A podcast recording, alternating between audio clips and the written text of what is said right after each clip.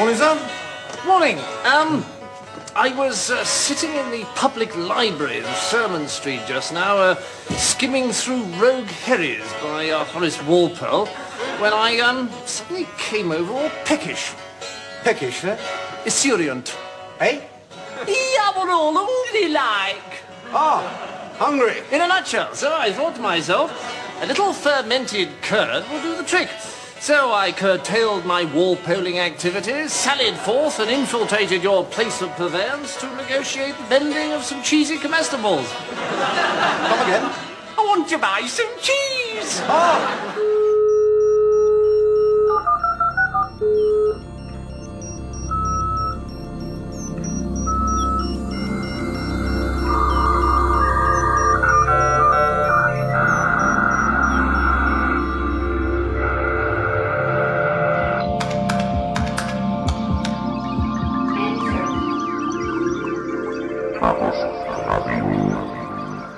Hallo, hier ist Chaos Radio Express Ausgabe Nummer 78.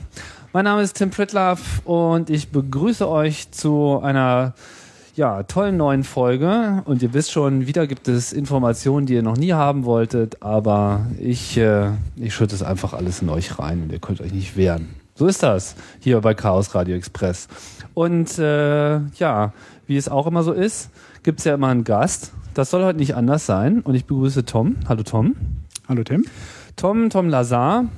Äh, auch schon seit äh, ewigen Zeiten im Chaos-Umfeld äh, umtriebig. Hatten eben gerade schon ein bisschen äh, die Hirne angestrengt, festgestellt, bist jetzt auch schon irgendwie fast eine Dekade dabei. Mhm. Was hat dich denn überhaupt zum Club getrieben? Äh, Mac-Hackers, Die Mac-Hackers. genau. Das Vor meiner ominöse- Liebe zu Unix gab es die Liebe zu Macintosh. Ah, ist die jetzt schon verblasst? Es gibt jetzt keinen Unterschied mehr. Das stimmt, das stimmt. Ja, genau. Die Mac Hackers, eine Mailingliste, die wir mal äh, einberufen haben, die es auch immer noch gibt, die auch noch sehr äh, umtriebig ist. Das kann man gleich mal erwähnen. Wer Ja. irgendwie Lust hat, mit klugen Leuten über Macintosh zu diskutieren. Bin ganz froh. Die Liste ist äh, bisher immer noch nicht, 4059 ungelesene E-Mails auf Mac-Hackers.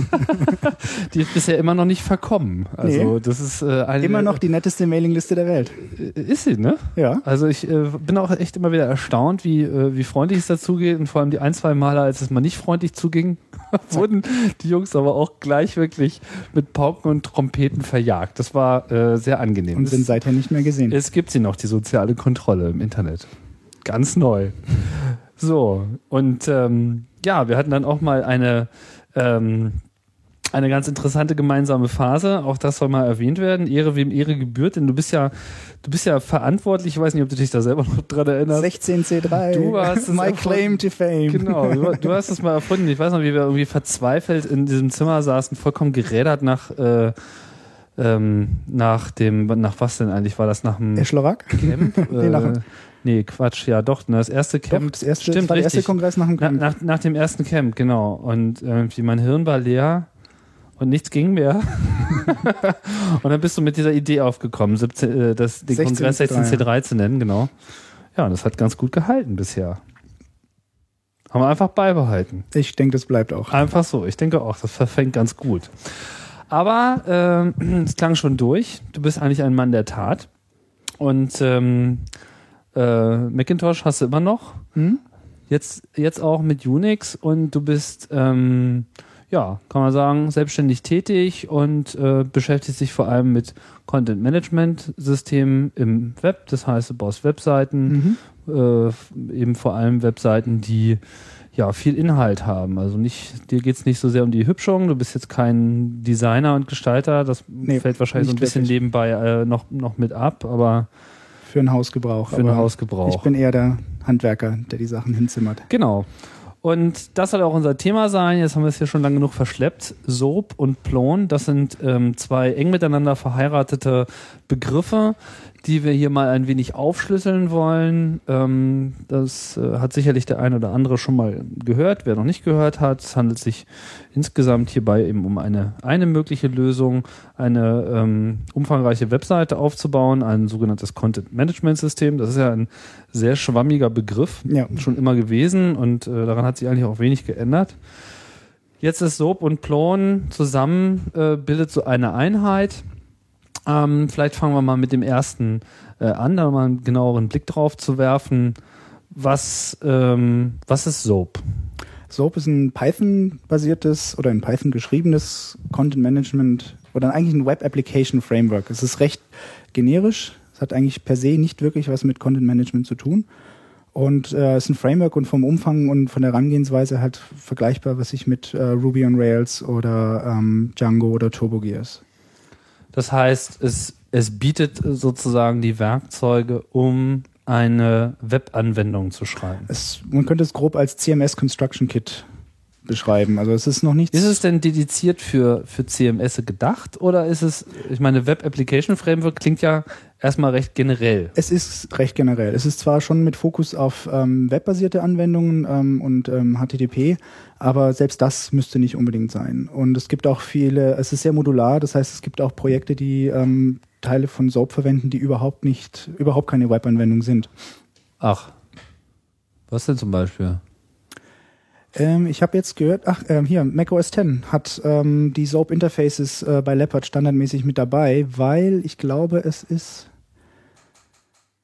ähm, ist nicht Mambo dabei bei macOS 10 Server als äh, Standard Blogging Application.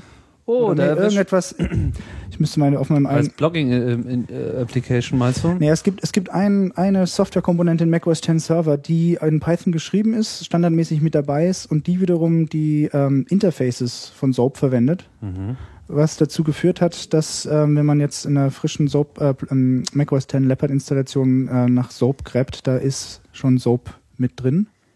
Aber eben auch nicht das ganze Framework, sondern eben nur der Teil, der die ähm, äh, ähm, Interfaces für Python zur Verfügung stellt. Okay, ich weiß es nicht. Aber lass uns erst nochmal bei, bei Soap bleiben. Ähm, ähm, also Soap ist ein Web Application Framework. Es ist geschrieben in, in Python. Damit verortet es sich natürlich auch äh, ein wenig, weil wie wir wissen, in so einer Programmiersprache hängt natürlich auch immer so eine Kultur mit dran, eine Kultur von Programmierern. Ich, ähm, ich, ich, äh, selber arbeite nicht in Python. Ich habe bloß immer wieder festgestellt, dass die Leute, die sich für Python entscheiden, das ist das ist eine, das ist eine ganz, also es deckt äh, ganz interessante Bereiche ab. Also es sind vor allem äh, sehr viele Leute, die ähm, so Protokollarbeit machen im Web. Es gibt in, also in Python kann man halt, gibt's halt irgendwie alle Protokolle sind irgendwie einmal da so Ja, dieses Batteries. Included von Python halt, ja. Man, man findet irgendwie alles. Das heißt, ähm, für die Leute, die es gerne genau nehmen, ist das äh, zum Beispiel schon mal so eine Sprache. Korinthenkacker meinst du? Ähm, das hast du gesagt. Ich meine, wir achten Ich- sogar auf Whitespace. Wie viele Korinthenkacker Ja. kannst du es denn noch machen? Das, das, das, äh, das mag sein. Ich, aber ich werte das gar nicht. Ich versuche nur so ein bisschen Ja. so äh, bisschen zu finden, weil ich hatte äh, ja neulich Chaos Radio Express 72 gab's, äh, äh, habe ich mich ja hier mit den Jungs von Zup ähm, unterhalten. Die verwenden halt Ruby, Ruby Mhm. on Rails, was ja eine relativ äh, geschwinde Karriere äh, dahingelegt hat. So erst äh, war Ruby eigentlich mehr so eine Sprache unter vielen. Durch Rails kam dann eben auch die Sprache mit rein. Das hat dann eben noch eine ganze Menge Kultur geerbt, so ein bisschen Perl hier, ein bisschen Smalltalk da. Das war eine interessante Gemengelage. Hat sich dann vor allem relativ schnell eben diese Gestalterfront auch äh, sozusagen mit in die Fankurve geholt. Nur ganz, ganz interessante kulturelle äh, Dinge, die dahinter gehen. Bei Python sehe ich halt eben sehr viel mehr den seriösen äh, Programmierer. Äh, sehr viele äh, akademische äh, Leute verwenden das halt auch. Ja. Ähm, so, und jetzt äh, frage ich mich halt vor dem Hintergrund, was, was hat denn das jetzt für, für eine Auswirkung äh, auf so ein System wie, wie Soap? Ist denn Soap überhaupt so sehr mit der Python-Community verheiratet? Ähm, es ist, die Geburtsstunde von Soap ist, ähm, glaube ich, nur ein paar Monate entfernt von der Geburtsstunde von, ähm, von Python selbst. Ähm, Guido van Rossum und Jim Fulton haben ähm, viel in der ersten Python User Group, die es überhaupt gab, zusammen, ähm, also waren da zusammen und ähm, insofern haben die beide die, wirklich dieselben Wurzeln und das ist dann über die Zeit auseinander äh, gedriftet, weil Soap ähm, sehr viel Eigenes machen wollte, auch musste, weil es es zu dem Zeitpunkt noch gar nicht gab und hat sich dann so ein bisschen von der Python-Community entfernt und ähm, wurde dann auch entsprechend mit den Jahren halt ähm, von der Python-Community einfach missachtet, so nach dem Motto, it's not Pythonic. Und ähm, die Kurve ist jetzt wieder dabei, ähm, einen Schwenk zu machen und ähm, ein Soap 3 ist jetzt sozusagen wieder ein Schritt von Soap auf die Python, auf die größere Python-Community hin wieder zu. Und wird wohl auch, ähm, also die, die, so wie es angenommen wird, ist sehr zuversichtlich, also es- sind wir sehr zuversichtlich, dass es auch so weitergeht. Zurück zur Mutti. Ja, zurück zu den Wurzeln auch so ein bisschen. Also, also ähm, Python hat ja auch so einen Ansatz, dass es möglichst ähm, so einfach wie möglich sein sollte. Und das war bei SOAP 2 in den Endphasen halt wirklich nicht mehr gegeben. Und das ist auch so ein Schritt zurück ähm, zu einer Simplifizierung und Vereinfachung. Und ich habe jetzt gerade nochmal gesehen, ähm, hier CalDAV Server is written in Twisted. Twisted ist so ein allgemeines Web-Framework und Twisted wiederum benutzt einfach nur SOAP.interface, sonst nix von SOAP. Ähm, weil das einfach ähm, für, die, für die Leute, die Twisted geschrieben hat, halt genau gepasst hat. Das heißt, der Kalenderserver, der macOS Genau. 10 Kalenderserver, den Apple selber gehackt hat, der bei äh, Leopard mit dabei ist. Ah ja, interessant. Dann haben wir uns ja gut ergänzt. Wollte ich ja nochmal ausprobieren. Aber soweit bin ich noch nicht gekommen. Man kommt ja zu nix. Ja. Ähm, bleiben wir nochmal bei, bei SOAP, dass wir auch das mit Interfaces vielleicht äh, verstehen können. Was, was bietet denn jetzt ähm, dieses Subsystem? Also man, wenn man jetzt schon hört, okay, es gibt ein Content-Management-System ganz oben drauf, das kann man ja schon mal vorwegnehmen. Also Mhm. am Ende landen wir dann eben bei Plon. So, Nicht aber erstmal, zwangsläufig, aber hier schon. äh, genau. So, äh, das heißt, man hat jetzt erstmal so ein, ein Fundament, was irgendwie sagt, okay, alles klar, du willst also Web-Anwendungen machen, ja, welcher Art auch immer, dann bau doch mal auf uns auf. Was, was sind Genau. denn jetzt so diese Dienste, die da daherkommen, die mich davon überzeugen sollen, dass das eine tolle Idee ist? Ähm, zum einen sind es natürlich so die ähm, ganzen webbasierten Sachen wie, also wir hatten, es gibt ein, halt ein Request-Objekt, das das SOAP äh, zur Verfügung stellt, das ähm, ein bisschen reichhaltiger und komfortabler ist als das, was ähm, bei, bei Python out of the box dabei ist. Ähm, Also mit Request-Objekt meinst du, wenn jetzt ich bin ein Server und ich werde irgendwie über HTTP angesprochen, genau, dann, dann wird diese Anfrage als Objekt dargestellt. genau, das ist dann ein, ein Python-Objekt, wird daraus instanziert, das Mhm. dann halt eben Interfaces ähm, hat, ähm, Methodenaufrufe, die halt eben dem entsprechen, was, was die allgemeine Spezifikation für so einen Request halt vorsieht, also Okay. Response-Header. Das ist in Python an sich schon drin, aber mit SOAP ist das dann nochmal mit Zucker oben aufgebohrt, drauf. genau. Okay. Ja. Und ähm, das mag man dann durchaus auch zu schätzen. Also es, vor allem so Sachen wie Authentifizierung ähm, und eben dann auch ähm, ein großer Vorteil oder ein großes ähm, Hauptvorteil ähm, von, von dem SOAP-Framework ist, dass es halt eben mit Authentifizierung und Benutzerrollen und Rechten halt sehr gut umgehen kann. Mhm. Also jeder Request wird dann auch automatisch immer durch die äh, Berechtigungsmaschinerie durchgejagt. Es geht gar nicht anders. Ähm, und ähm, am Schluss wird immer noch entschieden, ob denn überhaupt die Daten rausgerückt werden dürfen oder nicht. Das heißt, es gibt schon ein, ein Zugriffsschema, Mhm. ein Zugriffsrechteschema auf der niedrigsten Ebene. Genau. Das ist, ein, das ist eigentlich ein wichtiges Feature, weil ähm, häufig ist es so, wenn, wenn das CMS bei der, bei der Rechteprüfung versagt, ähm, wenn der Pförtner dich sozusagen schon ins Gebäude eingelassen hat und ähm, alle Türen sind offen und du, wenn du einmal am Pförtner vorbei bist, kannst du tun und lassen, was du willst. Das ist dann halt natürlich ein zusätzliches Problem. Und bei, um es so zu vergleichen, ist bei Soap hat nicht nur ein Pförtner am Eingang, sondern jede einzelne Tür hat nochmal jemand, der guckt, auf deine Karte guckt und sagt, darfst du überhaupt hier in dieses Archiv rein oder nicht? Und äh, wenn du, wenn, wenn die meisten Content-Management-Systeme, die haben halt einen Datenbank-User und, ähm, und der darf dann halt auf alle Daten zugreifen in der Datenbank und die Applikation prüft, ob der Request ähm, zuverlässig ist oder nicht. Und wenn man dann irgendwas hat mit, mit Code-Injection, SQL-Injection, die dann dafür sorgt, dass wenn der Zugriff erstmal gestattet ist, dass dann auch Daten ausgelesen werden aus der Datenbank, die, ähm, für die ich nicht die Rechte habe, das ist prinzipiell konzeptionell halt mit, mit der SOAP-Datenbank nicht möglich. Ah, okay, verstehe. Was die Sache auch langsam macht. Ja, das ist natürlich ein Overhead. Man verheiratet Mhm. sich natürlich dann in dem Moment, wo man sich für SOAP äh, entscheidet, dann wahrscheinlich auch mit, mit sehr viel schon mal grundlegenden Annahmen und äh, abstrakten Konzepten. Das muss ja, Ja. auch, nicht, auch nicht jetzt unbedingt jedermanns äh, Freude sein. Nee, ist auch eine steile Lernkurve. Da ist schon auch ein bisschen mit auch Schmerz involviert. Das heißt, man muss da überhaupt erstmal eine Menge begreifen. Wenn man es wirklich als Framework benutzen will. Ähm, wir Ja. greifen, wir wollen ja später nochmal auf Plone äh, zurückkommen, das weiter oben drauf setzt. Und ähm, das macht es halt vielen Leuten leicht, diese Vorteile zu genießen, ohne eben diesen Schmerz. Okay, dann bleiben wir aber erstmal Mhm. bei, dem, bei dem Schmerz. Wie schon im äh, einem der letzten Podcasts festgestellt haben, wir, wir, wir, füllen ja das Internet hier mit unserer Sprache und da ist ja eine Menge Platz, also kann man Mhm. das auch mal ähm, darlegen. Äh, ja, was, äh, was, was kommt noch dazu? Also SOAP steht ja für ähm, Z, Object Publishing Environment. Environment, genau. Ja. Okay. Das heißt, man publiziert Objekte, sprich die objektorientierte Natur von, von Python, die in Mhm. der Programmiersprache schon zu finden ist, findet sich hier auch wieder und wird im Prinzip auf eine andere Ebene gestellt. Das heißt, man kommuniziert auch über das Web schon objektorientiert. Ja. Sehe ich das richtig? Genau. Es gibt auch ähm, die, die Objektehierarchie ist, äh, ist eben ja hierarchisch äh, mit einem Root-Objekt und ähm, dann verschiedenen kind, Kinderobjekten ähm, und das wird ähm, auch eins zu eins auf die URL zum Beispiel abgebildet. Das ist das Standard-Publishing, ist halt äh, die URL, die ich habe irgendwie, ähm, entspricht dann genau den IDs auch der Objekten. Ah ja. Also der, der Publisher geht dann einfach durch die Objekthierarchie durch anhand der URL und schaut jedes Mal nach, ob es da was gibt entsprechend. Heißt das, dass SOAP dann auch schon eine ganze Menge Vorgaben macht, wie URLs in meinen äh, Anwendungen überhaupt strukturiert sein? Out of the box, können? ja. Also es gibt praktisch ein, ein, ich weiß nicht, wie das dann bei Django oder so etwas wie dieses äh, Mapping, URL-Mapping. Ja. Es gibt praktisch ein Default URL-Mapping, ähm, um Mhm. das man sich in der Regel dann gar nicht kümmern muss. Und natürlich kann man auch seinen eigenen Traverser schreiben und ähm, das dann entsprechend anpassen. Aber man muss es nicht. Okay, das heißt, es ist auch so ähnlich wie bei Rails. Man, man sagt also, ähm, wir bringen jetzt schon mal, also du kannst eigentlich, wenn du möchtest, kannst du alles machen, wie du willst, aber äh, wir würden dir mal empfehlen, hier mit einem Satz von Konventionen einfach Mhm. mal loszustarten, weil wir haben uns da schon mal Gedanken drüber gemacht und wir sind sowieso klüger als du und äh, vielleicht wirst du damit ja auch glücklich. So? Ja. Okay. Und ähm, ja, so und was, äh, was, was, was sind das jetzt für, für Objekte, die äh, durch, durch SOAP äh, erschaffen werden, die ich ähm, dann benutzen kann? Also wir hatten jetzt eben schon dieses Request-Objekt, aber wird es ja wohl nicht bleiben. Also wie, Nee, ja wie eine- abstrakt ist diese SOAP-Welt an der Stelle?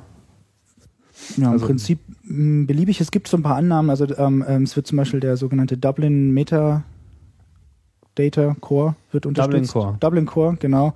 Ähm, der ist zum Beispiel da mit, mit drin verbacken. Ähm, es gibt also jedes ähm, SOAP-Objekt erfüllt auch ähm, äh, diese, diese Info. Das heißt, es gibt das wie ein Titel und ein, äh, eine ID und ein Ah ja. Datum und so weiter. Okay. Das sind so Annahmen. Es gibt dann so einen praktischen Basis-Simple-Object, äh, von dem das abgeleitet wird. Das bringt sowas dann schon mit sich. Also sind SOAP-Entwickler äh, Fans des semantischen Webs? Im Zweifelsfall ja. Also das mal fragen. Also äh, Dublin Core wird nicht jedem was sagen. Das kann man vielleicht noch mal kurz erwähnen. Dublin Core ist so dieser, das ist so das, das, das Grund-ABC des, des semantischen Webs. Das ist so der erste Versuch, überhaupt auch erstmal so eine Ist-Situation zu schaffen, was so, äh, wir beschreiben grundlegende Dinge und was sie bedeuten. Ja, so irgendwie Datum und äh, äh, so eine Sachen und eben so Titel und was weiß ich, was ist ein Creator? Ein Autor, so, Creator, ja. Contributor, Weil das ja irgendwie in, Copyright. tausend Sachen immer wieder Genau. doppeldeutig äh, und überschneidend ge gehandhabt wird. Da ist so Dublin Core ein- erster Ansatz gewesen, um da Mhm. überhaupt erstmal Typen zu schaffen. Okay, sowas fließt hier mit ein. Das äh, okay, ist nachvollziehbar. Jetzt gibt's ja aber auch eine, äh, eine recht innovative Methode, überhaupt Dinge zu speichern. Also mit dieser Persistenz. Was hat's denn da Genau, also ähm, die Wurzeln von, von Soaps waren eben zum einen diese ähm, ähm, mit dem Object Publisher, also das O in dem, das OP in dem Soap. Mhm. Und das andere war eben ähm, die, die Object Persistenz. Das war eines der, ähm, von die, die erste Version, die Urversion von Soap hatte eben genau, eigentlich genau diese beiden Features. Und das heißt, wir haben, ähm, wir benutzen von out of the box kein, kein SQL ähm, als Backend und ähm, wir haben auch keine äh, Object Relation Mapper, sondern ähm, für den Soap-Entwickler hat er einfach den Luxus, äh, seine Objekte, seine ähm, Python-Objekte sind einfach von Haus aus persistent und muss sich sonst nicht weiter drum kümmern. Und ähm, da, man kann sich dadurch halt eben mehr auf die Applikationen konzentrieren, als jetzt auf ähm, irgendwelche Logs und Das heißt, im Gegensatz zu äh, Frameworks wie Rails und ich glaube auch Django und also äh, den allermeisten, fast allen wahrscheinlich, ähm, geht es erstmal nicht nur darum, die Webanwendung äh, so zu abstrahieren und dann irgendwie so eine populäre SQL-Datenbank darunter zu pappen, sondern auch schon das Speichern aller Daten wird komplett mit übernommen. Mhm. Und dazu gibt es dann diesen, wie nennt sich das, diese SOAP-Database ja, die, und äh, das sind ZODB. persistente Objekte. Genau. Das sind letztendlich einfach nur, ähm, ähm, Python hat, wie glaube ich fast alle Sprachen, halt die Möglichkeit, ähm, Pickles, also Datenkonstrukte zu pickeln. Das heißt, es wird einfach die Instanz einer Klasse oder einfach nur auch einer, einer, eines, äh, eines Grundobjektes, einer Zahl, wird einfach in einen String umgewandelt und diesen String kann ich jederzeit wieder zurück umwandeln in ähm, Pickle nennt man das da? Pickle. Ja. Ah, ich kenne das nur als ähm, Serialisieren. Ja, Etwas das ist technischerer Äh, Begriff. Python hat aufgrund, also, ähm, Python ist ja nicht nach der Schlange benannt worden, sondern nach der Komikertruppe und das schlägt sich auch in vielen äh, Wortwendungen äh, Wendungen halt auch nieder. Also was, was zum Beispiel die, ähm, die CPAN, äh, CPAN Library in Perl ist, das ist bei uns natürlich der Cheese Shop. Haha, also das Online-Repository, wo man fertige Genau, wo, alle, wo alle Module, alle Module abholen kann, das ist dann halt der Cheese Shop. Okay. Parrot Sketch not included. Aber äh, nochmal zu dieser Persistenzgeschichte. Ich meine, Das ist ja seit, ah, seit ich denken kann, ist das ein heißes Eisen in der, in der Programmierung. So dieses, wie speichere ich eigentlich meine Daten so? Und dann gibt es irgendwie zwei Fraktionen. Die einen sind halt so die alte Schule. Äh, ja, äh, halt relationale Datenbanken. Jetzt kann man ja nicht gerade behaupten, dass das kein erfolgreiches äh, Nee, Konzept hat sich äh, durchaus bewährt, auf jeden hat sich Fall. durchaus bewährt, hat sich eigentlich auch so als, als der absolute Standard durchgesetzt. Mit anderen Worten, man abstrahiert seine, seine Daten in, in, in Tabellen, die äh, zueinander Relationen haben und was auch immer man dann in seinem Programm sozusagen vorhält und das man eben auch gerne speichern möchte, das muss man dann eben in diese Relation reinkriegen. Und das ist für einfache Sachen ist das irgendwie ganz übersichtlich, aber wer das schon mal so gemacht hat, irgendwann kommt man dann doch ganz schön ins Taumeln mit irgendwie Keys und tralala und was jetzt irgendwie auf was verweist und dann braucht man für alles irgendwelche IDs und dann muss man die irgendwie. Es hängt im Prinzip von der vom Anwendungsfall ab. Und da wir ja vorhin schon erwähnt hatten, ähm, Dokumenten- oder contentzentrische ähm, Webanwendungen, äh, in solchen Fällen ähm, ist, kommt man eher ins Schleudern. Also gerade wenn man eben hierarchische Strukturen abbilden will, also was man ähm, landläufig halt unter Ordnern und Dateien halt kennt, äh, vom, vom Explorer oder vom Finder. Ähm, so etwas lässt sich halt äh, objektorientiert relativ gut abbilden, weil man im Prinzip einfach nur ähm, Container und Contained unterscheidet. Also es gibt halt Ordner und die können wiederum andere Ordner enthalten oder am Schluss die Blätter an den Bäumen sind dann halt Dateien, PDFs oder Website. So, das heißt, ähm, wie, wie muss ich mir das jetzt, jetzt, jetzt vorstellen, wenn ich mit ähm, Soap eine Web-Anwendung machen will? Das heißt, ich nehme ganz normal, ich programmiere das alles in Python und dann finde ich äh, von der SoapDB so eine Objektwelt äh, vor, ähm, die, ich, die ich verwende, um meine Webanwendung zu schreiben. Hat denn das, ähm, also wo, womit fängt denn das an? So, also ist denn da, ist dann ein Webserver mit eingebaut in, in, äh, in das SOAP-System? Webserver ist, ein, ähm, ist eingebaut, der ist zurzeit noch äh, fest eingebaut, wird aber gerade rausgerüttelt, äh, also austauschbar gemacht. Ähm, da werde ich gleich nochmal drauf zurückkommen. Und ähm, zum anderen ist konzeptionell hat natürlich jedes, äh, jede SOAP-Datenbank äh, ein, ein Root-Objekt, an dem alles hängt, weil es eben halt eine Objekthierarchie ist, die eine Spitze hat, so wie jedes Dateisystem eben auch ein, ein, ein Root hat. Und an dem kann ich mich ganz stumpf entlanghangeln. Einfach äh, über die äh, Klassennotation, das ist halt die Punktnotation, äh, fu, Punkt, Punkt, ähm. Ähm, das ist die Fußgängermethode und in der Regel will man natürlich Abfragen gestalten. Also hole mir das Objekt den User mit der ID X oder alle Events, die vor dem 24.12. stattgefunden haben. Dafür gibt es halt ein, ähm, ein, ein, ein, ein Utility, einen Katalog, der halt eine API hat, mit dem ich sowas abfragen kann. Und das, das ist so ähnlich dann halt wie SQL, so select where foo gleich bar. Und, ähm, und auch in ähm, Referenzen ähm, kann ich sagen, okay, dieses Objekt zeigt auf ähm, ein, ein, ähm, ein, ein Freund, dieser User hat einen Freund und einen Freund vom Freund und dann kann ich diese Referenzen halt entlanghangeln. Ähm, so etwas. So kann man sich das ungefähr vorstellen. Und Teil dieses Objektmodells ist auch das Persistenzmodell dieser SOAP-Datenbank. Genau, diese Objekte sind alle, ähm, äh, haben, äh, leiten sich von der, äh, der Persistent Class ab. Das ist so eine ganz, bas ganz basale ähm, äh, Klasse, die, ähm, die sich eben, die eben dafür sorgt, dass, dass ähm, alle abgeleiteten Objekte dann eben auch äh, persistent sind. Mhm. Aber äh, wann, wann wird denn jetzt von der, von der SOAP-Datenbank dann ein, ein Wert auch wirklich gespeichert? Also ich meine, wann, also in dem Moment, wo ich meinem Objekt Beim- irgendein Attribut zuweise, Dann passiert das schon. Das dann ist, das sofort auf der Platte. Genau, es gibt, äh, es gibt Ausnahmen, ähm, wenn ich zum Beispiel in einer Liste einen, einen Member einer Liste direkt verändere, ähm, dann kriegt das das nicht unbedingt mit. Und es wird erst beim nächsten Schreibzugang dann halt äh, mit draufgeschrieben. Und man kann es dann durch äh, sozusagen ein, ein explizites Commit, kann man das dann auch eben forcieren. Also da gibt es Stellen, wo man als äh, Anwender dann doch darauf achten muss, ähm, wo es vorkommen kann, dass es vielleicht nicht sofort gespeichert ist. Aber in der Praxis ähm, hat man als Anwender damit, als Entwickler, Anwender, der Anwender ist in dem Fall der Entwickler, der halt die, die SOAP-DB ähm, benutzt, ähm, damit nichts zu tun. Hm. Jetzt ähm, ist ja Soap, hat ja äh, so auch so sein, sein, ist ja so seinen Weg äh, gegangen zu, ähm, zu, zu der aktuellen Version, Version 3. Mhm. Version 3 ist ein kompletter Rewrite. Genau, es ist mittlerweile es, äh, es, es sind die Soap-Entwickler, die, die Core-Entwickler schon fast ein bisschen unglücklich, dass sie das, was sie da gemacht haben, ähm, Soap 3 nennen, also dass da überhaupt Soap draufsteht. Ähm, Was passiert ist, ist, dass ähm, Jim Fulton ähm, ähm, als ur ursächlich eben dann, ich glaube 2003 angefangen hat zu sehen, dass ja, das ist zwar alles ganz schön, aber es ist äh, SOAP 2 ist monolithisch, es ist immer größer geworden, es äh, platzt aus allen Nähten und ist unübersichtlich und da ist viel altes Zeugs drin. Und er wollte einfach einen sauberen Schnitt machen und hat angefangen praktisch die Ideen, die äh, SOAP 2 gut gemacht haben und die er auch beibehalten wollte, neu zu implementieren und die Erkenntnisse, die in den vergangenen sieben Jahren halt ähm, gemacht wurden, halt die eben anzuwenden, aus diesen Fehlern auch ähm, ähm, zu lernen. Und das kann man so ein bisschen vergleichen wie die Situation, die Apple hatte ähm, Ende der 90er, als sie irgendwie gemerkt haben, okay, wir haben mit macOS damals 8 und 9 sind wir zwar immer noch ganz weit vorne, aber die anderen holen uns ein und irgendwie kommen wir aus diesem äh, aus unserer Situation nicht einfach so heraus. Wir müssen jetzt einfach mal ähm, Zöpfe abschneiden und äh, neu anfangen. Und ähm, das ist natürlich einerseits ein bisschen äh, mutig, weil man auch die eigene Userbase halt ähm, entfremdet und vor den Kopf stößt. Und ähm, da waren halt Jim Fulton und Konsorten halt einfach auch äh, entsprechend radikal und haben gemeint, hier geht's um die Sache. War denen das denn selber klar oder mussten sie das erst schmerzlich äh, erleiden, dass äh, dieser Rewrite notwendig ist?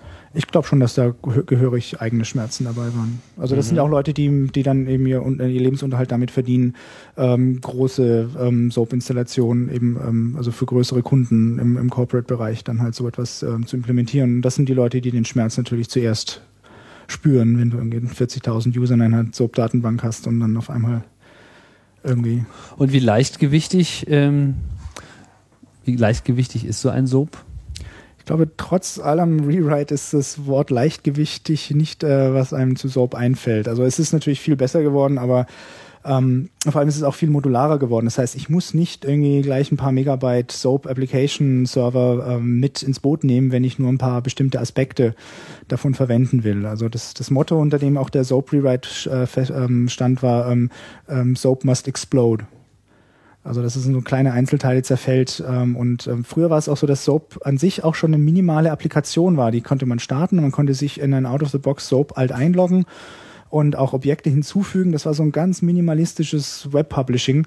Ähm, und selbst das ist äh, heute nicht mehr so. Es ist eigentlich nur noch ein Framework und aber selber an sich keine Applikation mehr. Also SOAP, die Applikation, ähm, ist sozusagen verschwunden. Hat sich rausgekürzt, weil man gemerkt hat, es gibt bessere Applikationen, die das machen, unter anderem eben auch Plone. Und an der Front muss sozusagen nicht weiter krampfhaft noch gearbeitet werden. Ah, okay. Das heißt, man versucht sich sozusagen auf die, auf die Kernfunktionalität mhm. auch ähm, auch zu beschränken. Das heißt, die Kernfunktionalität ähm, hat man ja bisher schon, äh, steckt vor allem erstmal in dem Bereitstellen dieser, dieser Kernklassen, äh, was du meinst, was bei die Persistenz, äh, anfängt, so vor allem die, die, die Persistenz der, der Database, die äh, einen sozusagen von SQL vollständig unabhängig macht. Genau, und direkt der nächste Schritt ist einfach schon die, ähm, die, das rechte Management, nämlich äh, um auf diese persistenten Daten zuzugreifen, beim Lesezugang, ähm, vor, ähm, Lesezugriff auf diese Daten ist immer zwangsläufig auch ähm, die, die, die rechte Maschinerie mit am Werk. Und jeder Zugriff äh, folgt halt im Kontext eines Users. Das ist halt im Zweifelsfall defaultmäßig der Anonymous und dem wurden halt über Konfiguration halt gewisse Rechte zugeteilt und äh, jeder Zugriff wird gegen diese Rechte abgeprüft. Was gibt's denn da so für Rechte? Ähm, zunächst mal gibt es halt rollenbasiert, das heißt es gibt den, ähm, den Reader, den Writer, den Manager und ähm, ein Reviewer zum Beispiel ist das standardmäßig mit dabei. Man kann aber beliebig für die äh, jeweiligen Applikationen halt selber welche erfinden und die Rechte sind halt äh, View, Manage. Äh, also es gibt auch ein, äh, was ich zum Beispiel einen Unterschied dann zwischen ähm, Manage Blog Post und ein allgemeines Manage. Also jede Applikation bringt in der Regel noch ihre eigenen Rechte mit, damit man schön granular unterscheiden kann, okay, dieser User darf zwar ähm, die Startseite editieren, aber eben nicht Blogposts erstellen zum Beispiel. Mhm. Und das, das wird dann auch, das wächst dann. Also jede, jede Applikation bringt eigentlich ihre eigenen Rechte mit, um, um damit man die möglichst äh, feingliedrig granular einstellen kann. Und äh, gibt es da halbwegs objektive Betrachtungen, wie, wie performant dieses, diese SOAP-Database äh, tatsächlich ist? Äh, es gibt zunehmend mehr ernstzunehmende Benchmarks. Bis jetzt war das einfach so, die haben Soap hat dann halt in seiner eigenen Welt gespielt. Da gab es dann nicht so direkt die, die, Vergleich, die Vergleiche. Es, äh, es hat natürlich äh, Performance-Einbußen, weil ja eben jeder ähm, Zugriff eben gegen die, gegen die Security ähm, abläuft, zwangsläufig. Ähm, da sprichst du, glaube ich, echt einen ähm, interessanten Punkt an, weil ich äh, kenne das auch so hier bei ähm, zum Beispiel unserer Entwicklung hier Pentabarf, das äh, Kon Konferenzplanungssystem, was ja in Ruby on Rails äh, entwickelt wurde da hat man wirklich dieses Problem, dass man irgendwann anfängt, ähm, halt Rechte zu verwalten, aber eben so im Kontext der eigenen Anwendung. Dass Ja, man einfach, selbst man, gestrickt. man hat halt Benutzer und dann müssen die auf die Daten zugreifen. Da hat man eine riesige Konvolute an, an äh, ja, mehr oder weniger privaten Daten und will natürlich dann eben unterscheiden, okay, der darf jetzt irgendwie das und das sehen, der darf das und das sehen. Und dann muss man halt das sich sozusagen alles nochmal selber bauen und es dann auch noch selber auf das SQL äh, umsetzen Und auch noch testen. und auch noch testen. Und dann kommt noch eine Änderung rein und dann, Hast du mit dem das heißt, das ist etwas, was bei Soap quasi kostenlos dazukommt. Richtig. Und es ist auch, ähm, es nervt einen immer wieder, weil es ein häufiges Phänomen bei der Entwicklung ist halt, ähm, ich ähm, erlaube in der Anwendung, die ich schreibe, äh, halt einen bestimmten Zugriff und gehe davon aus, ja, das hat schon seine Richtigkeit und dann debugge ich es und ich merke, oh, Security Exception, ähm, der User hat diesen Zugriff gar nicht. Also ich greife in meiner Applikation auf etwas zu, von dem ich eigentlich ursprünglich mal gesagt habe, das geht gar nicht. Und jetzt kriege ich es halt um die Ohren gehauen. Jetzt muss ich überlegen, ja, gebe ich jetzt dem den Zugriff oder ähm, mache ich hier etwas, was ich eigentlich gar nicht will? Weil ich, ursprünglich soll er auf diesen Wert gar nicht zugreifen, wenn er in diesem Zustand ist. Und ähm, es ist häufig so, dass man dann äh, anfängt, so lustig vor sich hin zu programmieren und dann am Schluss, wenn man es dann wirklich through the web testet, merkt, ah, okay, hier muss ich noch die Security einschalten, also ich muss ich ihm Zugriff geben, dem Anonymous User, oder ich merke, oh, ähm, der dürfte die ID hier gar nicht sehen. Ähm, also man kriegt es ständig um die Ohren gehauen, weil, weil das ähm, so, die SOAP-DB halt streng ist. Das heißt, die SoapDB funktioniert eigentlich fast schon mehr wie so ein ähm, Web-Betriebssystem als äh, Kann man, kann man so vergleichen, ein ja. reines Framework. Genau. Weil es sich, weil ich meine, das ist ja auch das, was, was beim Betriebssystem, das ist natürlich nicht der einzige Aspekt, aber vor allem äh, bringen ja Betriebssysteme eben so die Sicherheit voreinander. Multi-User-Betriebssysteme. Ja, Multi-User-Betriebssysteme, genau. So, Und, und hier geht es, äh, SOAP ist sozusagen besonders gut geeignet für Multi-User-Web-Anwendungen. Genau. Und es ist halt eben ACL-basiert, nicht einfach nur irgendwie ähm, ähm, mein, mein, meine Standard-Dateiattribute, sondern ich kann mir beliebig komplexe Rollensituationen und Rechte halt eben selber stricken. Und ACL, also Access Control ist. Das heißt, man hat nicht nur irgendwie so, äh, darf lesen, darf schreiben, tralala, sondern für jeden Fall kann man sagen, und hier darf dieser User machen, darf ja. das machen, diese Gruppe darf das aber nicht machen und so weiter. Ja. Ah ja, okay. Ist sowas dann eigentlich überhaupt noch übersichtlich irgendwann? So? das ist auch etwas, das in SOAP 2 halt gewachsen ist. Du hast dann, wenn du in den, in, in den ähm, Web-Interface dazu, ähm, in den Management-Interface guckst, hast du dann halt eine Riesenlatte von teilweise sehr obskur benannten Rechten, die äh, aus historischen Gründen noch drin sind. Das wurde zum Beispiel eben mit so, dieser Zopf wurde mit SOAP 3 einfach abgeschnitten. Hm. Und da, das, da wurde einfach einmal gehörig aufgeräumt. Und für die meisten Sachen braucht man auch, also wenn du ein frisches CMS schreibst, brauchst du ja auch nicht von Haus aus tausend verschiedene Rechte. Mhm. Und auch nicht so viele Rollen. Okay. Ähm, jetzt hast du ja gesagt, es, ist ein Webserver drin, aber man kann ihn auch viel austauschen. Jetzt will ich aber dann doch erst nochmal dabei bleiben, dass einer drin ist, weil ich finde das ja an sich eine coole äh, Funktion, aber der ist eigentlich mehr so zum Testen und Entwickeln gedacht. Ähm, ursprünglich nicht, mittlerweile halt eben doch, vor allem weil man heutzutage ja auch nie äh, eine Webanwendung nackt ins Internet hängt, sondern immer irgendwie ähm, einfach nur aus Performancegründen, vielleicht zum Beispiel ein Apache oder ein Lighty oder ein Nginx davor hängt, um zum Beispiel die statischen Ressourcen auszuliefern. Das muss ja nicht durch, wenn ich ein GIF ausliefere für das Logo, das muss ja nicht unbedingt noch durch Python interpretiert werden. Das kann ich ja auch einfach direkt ausliefern. Das heißt, man hängt in der Regel einen Webserver davor und konfiguriert bestimmte ta- statische Bereiche, die werden dann direkt vom Filesystem Okay, ausgeliefert. es sei denn, das GIF ist jetzt ein generiertes Ding. Zum bei Beispiel, jedem genau, Zugriff ein Capture oder sowas, dann würde man das natürlich aus der, aus der, aber bestimmte Sachen, wo- von denen man weiß, CSS-Ressourcen, JavaScript-Ressourcen oder so, das, die kann man dann zum Beispiel auch einfach äh, sagen, okay, das wird jetzt vom Filesystem ausgeliefert. Das Okay. ist aber, das sind pragmatische Gründe. Und ähm, aber von an, was, was Soap damals eben auch schön ähm, an, entwicklerfreundlich gemacht hat, ist, du schmeißt das Ding an und hast sofort deinen Standardport 8080 und kannst direkt loslegen und kannst gegen den, gegen diesen ähm, Server hin entwickeln. Das heißt, so jetzt rein, während man nur Development macht und man hat irgendwie meistens nur einen User, nämlich sich selber, Mhm. spricht gar nichts dagegen, einfach alles direkt aus dem äh, SOAP herauszumachen. Das heißt, da ist ein Webserver mit drin Genau. und auf dem kann man dann rumklicken und die ganze Anwendung einfach testen. Genau. Ja. So, und dann gibt's aber, jetzt haben wir es schon gesagt, gibt's halt die Strategien, dass man das mit einem anderen Webserver noch ähm, irgendwie äh, kombinieren kann. Jetzt wollte ich nochmal so ein bisschen zurück zu dem, ähm, jetzt haben wir das ja mit dem SoapDB noch nicht ähm, so in epischer Breite ausgelegt, ist vielleicht auch nicht nötig, aber ähm, was mich nochmal interessieren würde, ist so die Art und Weise, wie man äh, hier jetzt äh, programmiert. Also wie sieht so ein Programm äh, aus? Normalerweise, meine Erwartung wäre jetzt bei so einem Framework, äh, das heißt in dem Moment, wo ich meine Web-Applikation in diesem SOAP irgendwie äh, ins Leben rufe, funktioniert die sozusagen schon mal out of the box irgendwie. Sie tut vielleicht erstmal nichts, aber es ist erstmal alles da, was ich brauche. Ich kann einfach einen Webserver anschalten und dann ist die Webanwendung sozusagen leer. Genau, es gibt vorhanden. nur dieses Root-Objekt und ein paar Das heißt, ähm, so, und dann Tools. meldet die sich irgendwie an und sagt, also jetzt, jetzt gibt es aber diese und jene URL, auf die würde ich ganz gerne reagieren. Ähm, das, Ich frage jetzt einfach mal so doof. ja, wenn das Weil, wie fängt man denn an? So. Gut, ich meine, äh, als, äh, Okay, du als Plone-Entwickler hatte ich natürlich ganz andere, noch einen ganz Ratten, Rattenschwanz an, an, an äh, Assumptions, die äh, an Voraussetzungen. An, an, Ja, aber du hast so, du hast so, äh, so ein Eventmodell äh, erwähnt äh, vorhin, was äh, bei SOAP eine Rolle spielt. Achso, ja, das, das ist auch eine der, der, der, der Kernfeatures, die auch gern, die auch ähm, außerhalb von SOAP ähm, äh, verwendet werden können. Ähm, ist halt ein, ein Event-Mechanismus, dass ich kann halt be, ähm, beliebige ähm, Events definieren und ähm, dafür dann halt Listener ähm, Was, was, für, was für Events sind das? Ähm, sta standardmäßig oder häufig sind es zum Beispiel wie äh, ein Objekt wurde veröffentlicht oder es wurde zurückgezogen, es wurde verschoben, es wurde umbenannt, ähm, es wurde ähm, es wurde neu erzeugt. Ah, Ähm, dann gibt's halt noch so feinere wie ähm, es wurde erzeugt, aber noch nicht in die Datenbank committed. Ähm, oder es, ähm, da, da kann man zum Beispiel dann eben halt ähm, einen Validierung, Validierungscode einhängen, indem man einfach sagt, sich registriert. Und das Framework garantiert, dass alle registrierten ähm, äh, Listener ähm, dieses Event bekommen haben und ihren Senf dazugeben konnten und erst dann, wenn keiner Nein geschrieben hat, dann wird auch dieser Vorgang ähm, auch zu Ende geführt. verstehe.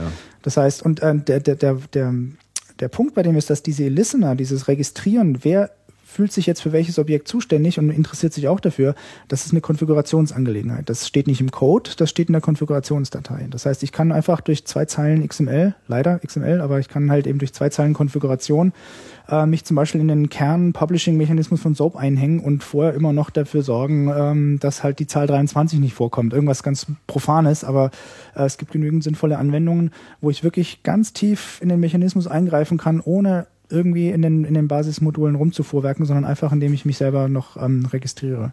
Kann man über die Geschichte auch so, was weiß ich, wenn URLs gespeichert werden, habe ich dann eine Funktion, die immer darauf achtet, dass da kein JavaScript-Code drin steht, um irgendwelche. Injection zu machen? Genau. Okay. Und es ist halt sehr einfach. Du Aha. musst einfach, ähm, und der, der Code, der das dann wiederum macht, der kriegt einfach das Objekt, um das es sich handelt, den Kontext, den Request, der das ausgelöst hat, äh, und den User, der gerade angemeldet wurde. ist. Das ist einfach so die drei Sachen, die kriegt er so reingeworfen und der, der ganze andere Kontext, was so, das interessiert dann diesen speziellen Code nicht. Der ist dann meistens auch sehr klein. Das sind nur ein paar Zeilen, die halt gucken, ob die URL zum Beispiel bestimmten ähm, Kriterien genügt oder nicht. Mhm. Ähm, jetzt hast du schon ein paar Events äh, aufgezählt. Ich habe die jetzt vergessen, weil wir uns so dieses Pre-Commit äh, Ja, so basale Sachen halt eben ähm, ähm, Workflow-Änderungen, sprich es wurde gepublished oder zurückgezogen. Ähm, das ist noch eine Sonderform, da kriegt man dann immer auch gleich noch den, die Transition mit. Dann kann man abfragen, ah, okay, wenn das Ding jetzt gepublished werden sollte, was denn für ein Ding? Äh, das Objekt, der Kontext. Also das, Okay. ähm, das ist ja auch sehr abstrakt. Das ist halt zum Beispiel das Basisdokument bei ähm, Objekt bei Plone ist halt einfach eine Webseite, die Sind enthält wir jetzt bei Plon schon oder sind wir noch bei Soap? äh, ich erzähle jetzt halt, weil die meisten Beispiele natürlich im Plone-Kontext mehr Sinn machen, weil ich dort eine Okay, konkrete Anwendung habe. mal. Äh, Aber äh, das nimmt sich nichts. Das, das Okay. Eventmodell, ähm, ähm, Plone hat dieses Eventmodell komplett übernommen. mhm. Ähm, Ja, muss es ja, wenn es eine, eine Soap-Anwendung ist, sozusagen. Ja, es kann auch nach wie vor die SOAP 2 äh, Möglichkeiten noch verwenden. Also das, das geht auch einher. Achso, diese Eventsgeschichte ist zum Beispiel eine Neuigkeit von Genau. Soap 3. Okay, Dadurch, dass ich die eben nicht im Code verankern muss und sagen, also das ist anders sozusagen push-driven. Also ich muss dann dafür sorgen, dass ähm, der, der Code, der praktisch die, die, die Transition durchführt, die also die für das Veröffentlichen zum Beispiel einer Seite zuständig ist, die steht in der Verantwortung, alle wichtigen ähm, Mitglieder auch noch zu involvieren äh, und zu sagen, okay, jeder, jeder muss seinen Senf dazugeben, das ist sozusagen Push. Und wenn der, wenn ein neues Produkt kommt, ein Third-Party-Modul, das irgendwie auch mitspielen will, dann müsste es sich eigentlich ähm, per Patch in diesen Code reinschummeln, damit es auch mitkriegt. Und dann das neue Modell ist natürlich sozusagen Pull-driven. Der, der Dispatcher selbst ähm, schreit einfach, ihr Objekt X wurde ähm, gepublished, wen es interessiert, der möge jetzt bitte schweigen, äh, was sagen oder für immer schweigen. Und, ähm, und jedes, jedes Third-Party-Modul-Produkt kann sich dann dazwischen mit dranhängen. Okay. Ich würde sagen, wir bleiben gleich mal bei SOAP 3, weil ich denke, dass SOAP 2 ist so, schon so ein bisschen äh, Das Schnee ist von Legacy, gestern. ja. Ne? Das, ist, äh, das ist vorbei. Ähm, gut, das heißt, äh, äh, wenn ich jetzt noch keinen Plon verwende, so, vielleicht wollen wir das ja Mhm. auf jeden Fall tun, aber jetzt mal nur so, SOAP ist ja eine Publishing Environment, das heißt, Genau.